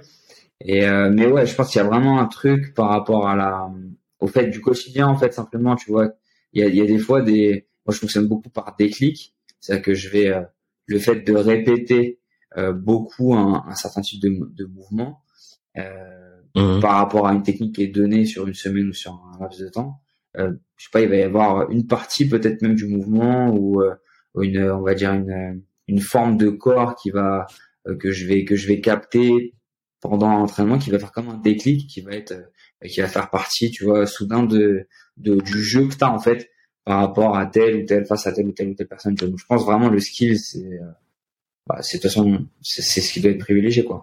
Bien bien au-delà de, euh, de la préparation physique euh, etc je pense que en, en vrai il y a même un truc aussi tu vois par rapport tu parlais par rapport à l'alimentation et, euh, par rapport à le, le fait de comment dire ouais le, la respiration la méditation tous les les, les skills on va dire euh, euh, parallèles tu vois ou on peut dire accessory Ouais. skills que tu peux ajouter à, à tes skills techniques que tu as que tu déjà c'est Ouais. euh, ouais c'est c'est c'est important de c'est important de l'avoir mais c'est pas ça qui va te faire euh, euh, qui va te faire gagner un combat qui va te faire gagner un randori. Donc pour ça tu vois, c'est vraiment le, la pratique de la technique et, l- et Ouais. l'expérience que tu as eue de vie avec euh, avec l'apprentissage et la pratique des différentes euh, techniques en fait. Donc, c'est- en fait l'entraînement simplement quoi. Juste s'entraîner et s'entraîner correctement et que ce soit régulier. Et puis bah c'est toi d'ailleurs ça qui m'a fait toi qui m'a fait découvrir ça de toute façon c'est le c'est par le, système nerveux aussi finalement que, que beaucoup de choses se passent en fait hein, que, au niveau de l'apprentissage il y a Exactement. beaucoup de, de choses qui se passent tu vois euh, d'activer ton Ouais. système nerveux pour faire euh, tel ou tel mouvement, ça va t'apporter une forme de corps. Cette forme de corps va t'apporter la possibilité de euh, de faire telle ou telle technique, telle ou telle défense de technique, telle ou telle, Exact. euh, je sais pas moi, euh, euh, ouais, mouvement. En fin de compte, tu vois, on revient toujours aux mêmes euh, aux mêmes choses en fait. Mais ouais, encore une fois, tout ça c'est euh, c'est le skill technique quoi. C'est la priorité sur euh, sur la technique et après en préparation physique je pense qu'il y a un gros, une grosse partie de, de prépa qui est bien à faire en prévention de lésions. C'est-à-dire que de toute façon, c'est bien Yes. d'avoir. euh, euh, ça, c'est j'avais appris avec euh, Rémi, Rémi Physio, pour pas le nommer, là, avec PSC Consulting. Ils ont monté un truc qui s'appelle Yes. Sport, je crois maintenant une application. C'est avec lui que je me suis formé pour euh, pour la prépa. Et puis bah aussi de Trop bien. l'expérience que j'ai eu avec toi, l'expérience que j'ai avec euh, d'autres personnes pendant pendant mon voyage sur euh, la préparation physique, quel que soit son son aspect, hein, même en yoga, en, en respiration justement, ces choses-là. Et et tout le monde est unanime sur le fait que ouais c'est ça, c'est le, skill technique et la préparation physique, c'est bien aussi donc en, prévention de, de, blessures. Parce que tu veux ou non, quand tu t'entraînes à, haut niveau, tu vas t'entraîner une à deux fois par jour. Euh, enfin voilà, toute l'année, euh, pas ou peu de vacances. Et c'est pas un rythme normal. Enfin, le corps humain, il est pas censé faire ça à la base. Donc de toute façon, tu as besoin de faire de la préparation physique parce que pour ne serait-ce que euh, tu vois, ne serait-ce que, que pouvoir assumer ce, ce, cette, cette quantité de travail, quoi, cette quantité de, de exactement d'exercice cette charge que tu demandes à ton corps, quoi. J'ai bien lu ce que tu m'as dit. Franchement, c'est top. Bah, écoute, on est d'accord, on est d'accord, hein, clairement, c'est sûr. C'est pour ça que je te dis, moi, en fait, cette euh, cette euh, expérience de vie là potentielle avec reprendre les compétitions, c'est vraiment un truc euh, ultra biaisé parce qu'en fait, tout ce travail là de skills, je l'ai déjà eu avant. Et après, le truc, le point que t'as toi d'avance, c'est que bon, après, je sais pas comment t'es maintenant d'un point de vue alimentation, équilibre dans ta vie et tout. Ouais. Mais par exemple, moi, ce qui revient. Je suis complètement détruit. Je suis en dépression. mais, tu vois, parce qu'il y a beaucoup de gens qui viennent au camp et qui, tu vois, par exemple, ils viennent d'une vie, bah, quasiment, euh, dire, sédentaire. Pas, pas, voilà, pas ou très peu de sport. Et il n'y a pas que ça, tu vois, c'est-à-dire euh, mauvais sommeil, mauvaise alimentation, alcool, etc., etc. Et tu vois, euh, moi, par exemple, je sais pas si on en a parlé, mais j'ai arrêté totalement de, de boire. Bon, après, je suis pas un alcoolique de base, mais, euh, mais j'ai arrêté totalement de boire de l'alcool il y a presque un an maintenant. Justement, ah, par, rapport à, par rapport à ça, tu vois, par rapport à... Bon, déjà, j'avais... Euh, j'ai un, gars qui est venu au coin récemment qui était hyper euh, branché, revue scientifique et tout, tu vois, sur... Trop bien. bah, plein de thématiques, tu vois, notamment du, du, combat, qui était venu essentiellement, en fait, pour se former au MMA Camp et euh, qui a pris beaucoup de coaching avec moi, où j'ai beaucoup évolué avec lui. Je lui ai fait prendre sa ceinture bleue en, en JJB en six mois. Il a fait des compétitions tous les mois pendant, pendant six mois. Énorme. Euh, et ouais, franchement, il arrive à un super niveau. J'étais hyper content. Et, euh, et du coup, lui, il était vachement branché, tu vois, revue scientifique. Et c'était top parce que moi, je suis un peu, tu vois, enfin, voilà, je prends, en fait, je prends pas trop le temps. Juste comme tout à l'heure, je disais, tu vois, par rapport à la politique et tout. En vrai, j'ai des journées tellement euh, intenses avec moi, mon propre entraînement et ce que je donne après euh, pour, comme énergie par rapport même camp et même aux entraînements que je donne dans l'académie. Bref, c'est pas une excuse, mais ça fait que ouais, le temps est limité, hein, c'est clair, c'est clair, c'est clair. C'est difficile de me poser deux heures pour euh, pour une revue scientifique, mais du coup, où, euh, où en fait, si tu peux pas arriver, euh, par exemple, je sais pas moi, t'as cette vie sédentaire, à boire des coups régulièrement, euh, tu dors pas très bien. Après, on va pas forcément aller dans l'extrême, mais tu vois, ne serait-ce que ça, quoi. Tu vois, juste euh, c'est clair. une super bonne hygiène de vie. Même pas forcément quelqu'un qui est dans l'extrême, tu vois, mais juste, c'est pas du un sportif, tu vois. Bah, tu peux pas arriver et en une semaine directe, genre faire deux ah, ouais, par sûr. jour. C'est sûr, c'est sûr. Et, euh, et c'est juste, en fait, c'est pas possible, tu vois. Et il y a des gens, en fait, des fois, ils ont conscience de ça parce que des gens en parlent quand ils arrivent, on fait un point et tout, tu vois. Et je les oriente, on personnalise les semaines d'entraînement. Mais en fait, tu vois, des fois, ils vont se faire une petite blessure. Genre là, récemment, il y a un, défenseur qui est là. Il s'est fait une, blessure, un truc tout con, tu vois. Euh, il, faisait, il faisait un randori et il s'est tapé le doigt, tu vois, dans le tatami et son doigt, tu sais, il s'est, il s'est, euh, c'est comme enfoncé, tu vois, dans, dans la main. C'est ouais. pas retourné et tout, mais genre, ça lui ouais, a enfoncé, ouais. ligamentaire, tu vois. Donc c'est un truc ligamentaire, c'est un peu enflé et tout. Je lui dit, vas-y, bah, tu fais des immersions euh, dans la glace deux ou trois fois par jour, à raison de deux minutes et tout.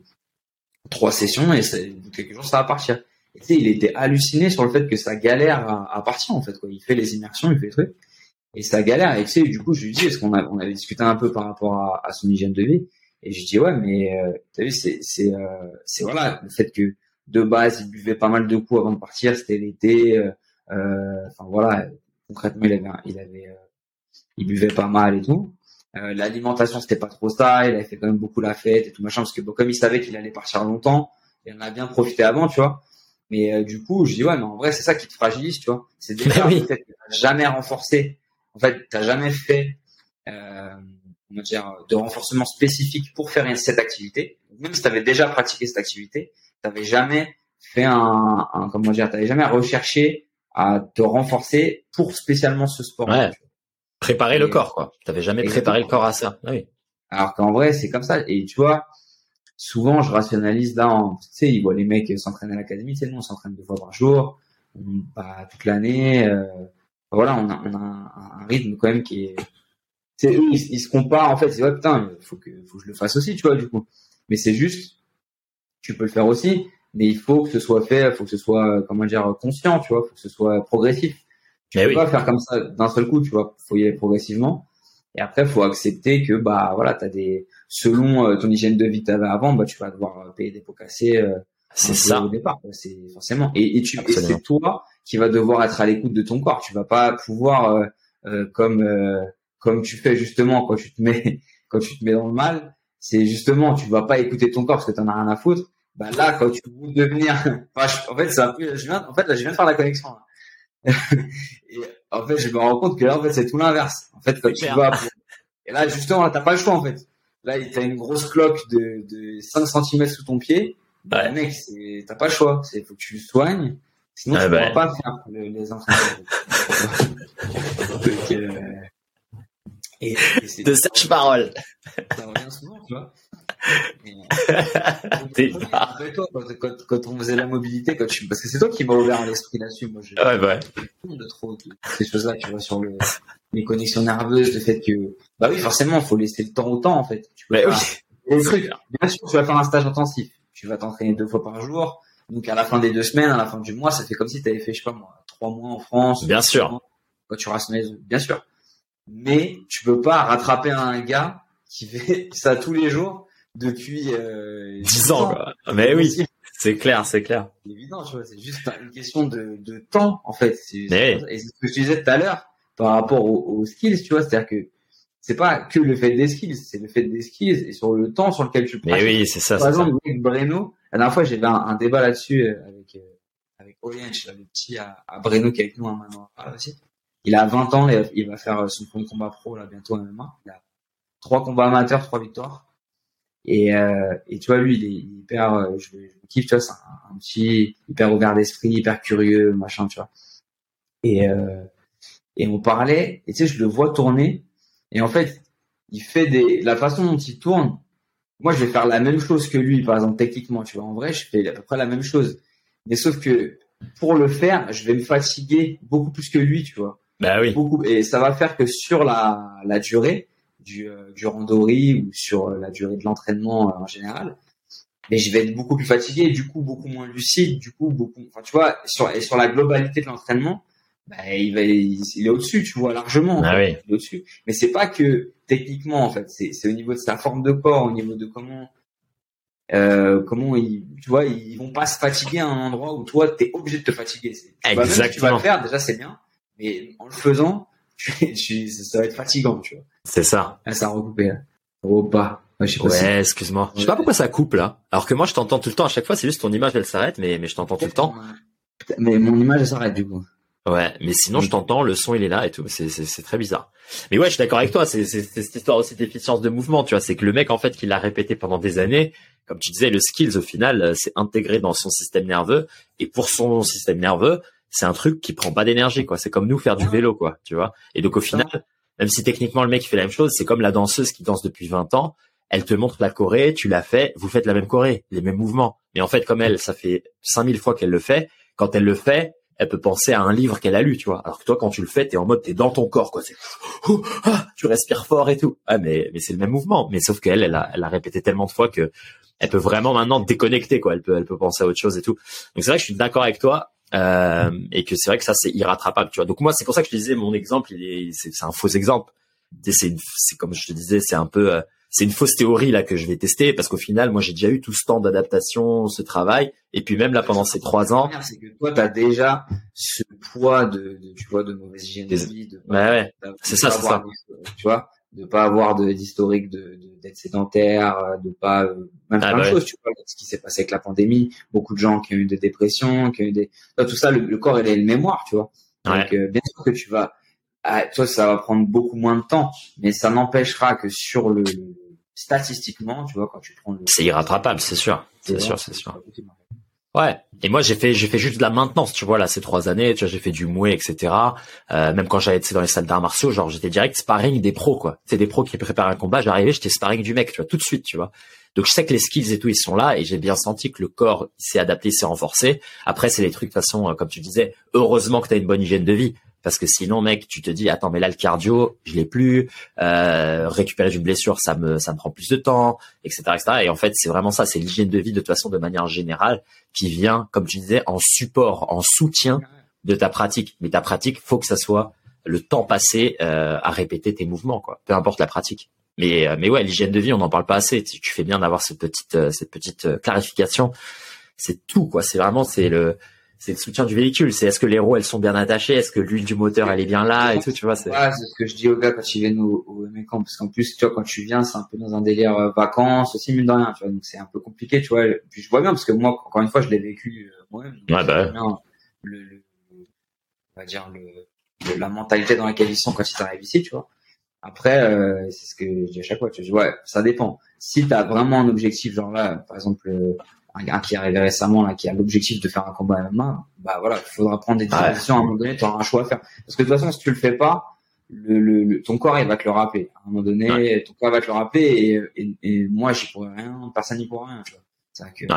Et tu vois, quand bien même tu te fais pas des grosses blessures, tu vois, pour ceux qui restent moins longtemps, je, je les mets aussi beaucoup en garde parce que tu vois, quand même c'est des petits trucs, bah c'est relou parce que ça va te prendre de l'énergie, de l'attention, etc. Et cette énergie, cette attention, c'est quelque chose que tu pourras pas mettre sur les répétitions de technique, sur l'écoute que tu vas avoir avec tes enseignants, etc. Tu vois. Vraiment, Amen. optimiser ton voyage, c'est optimiser ça aussi, tu vois. C'est-à-dire, ouais, je viens et c'est focus total, quoi, parce que, voilà. Après, encore une fois, ça dépend complètement de, chacun, tu vois. Ceux qui, qui viennent pour aller à la chicha et, et voir les petites brasileiras.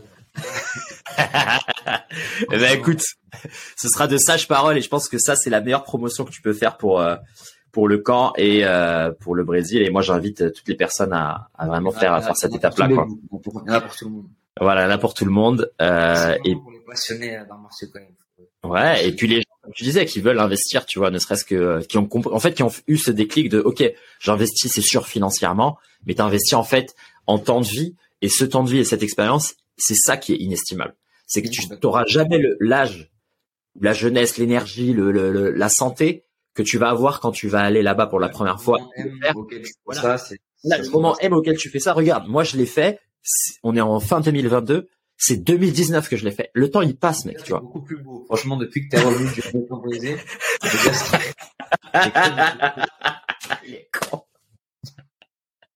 Déjà t'es beau, t'as un teint, t'as une belle barbe, tu vois. Les cheveux ont pris, ils ont bouclé. Ça c'est le Brésil. l'impact reste. Non, mais c'est vrai, c'est pour te dire que tu vois, même moi, quand, j'étais là-bas et que j'ai quitté, dans ma tête, mais ouais, je reviens dans quelques mois, ou je reviens l'an prochain, pas de souci. Mais en fait, après, la vie, elle passe et tu sais pas ce qui peut arriver. Il y a eu la pandémie, il y a eu ci, il y a eu ça. Et boum, ça fait déjà trois ans, presque quatre ans qui vont passer, euh, tu vois, euh, trois ans et demi presque. Eh bien, tu te dis voilà, en fait, le temps il passe. Et donc, euh, pour moi, c'est ça aussi l'important, tu vois, de ces stages-là et tout. Et pareil pour la Thaïlande, pareil pour le Japon. C'est ce qu'on disait aussi avec les autres, c'est que ça, c'est unique dans ta vie, en fait. Jamais, euh, et c'est vraiment une chance, surtout comme on le disait tout à l'heure, euh, pour nous Français, avec le passeport, avec la facilité de le faire. Ne serait-ce qu'administratif, en fait. Mais ouais, c'est un truc de fou de se dire, on a accès à ça, quoi.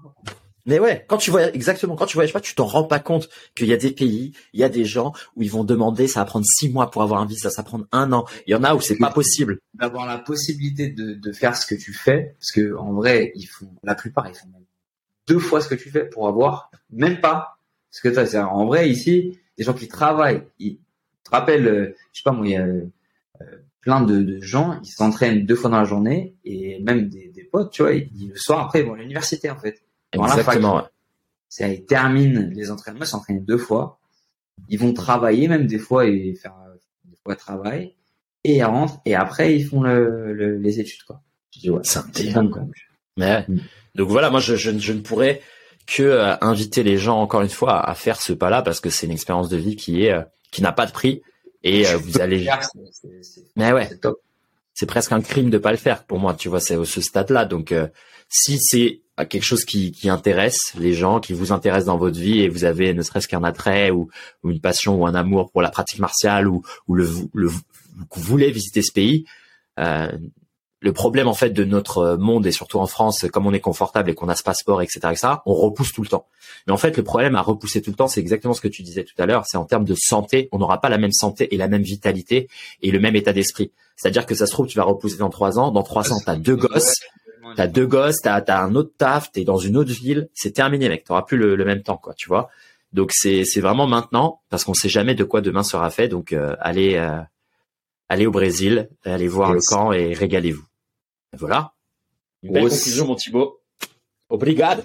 Écoute, merci pour merci encore une fois pour l'invitation. Ça fait un régal. Et puis on, on, se tient on se tient au courant en tout cas. Yes. On se voit vite. On se voit vite, mon frère. Des bisous. Ciao, ciao.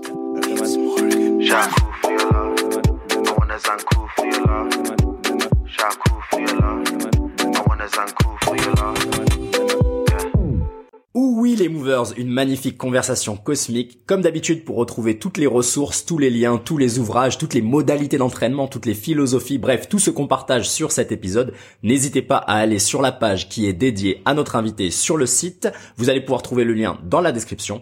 Encore une fois, le podcast prend une nouvelle direction dans laquelle on souhaite faire participer nos membres, nos auditeurs et on souhaite développer ce podcast davantage. Donc n'hésitez pas à nous soutenir avec une évaluation 5 étoiles sur Apple Podcast et une évaluation 5 étoiles sur Spotify Podcast. Ça nous aide à promouvoir le podcast et toujours accueillir des invités exceptionnels.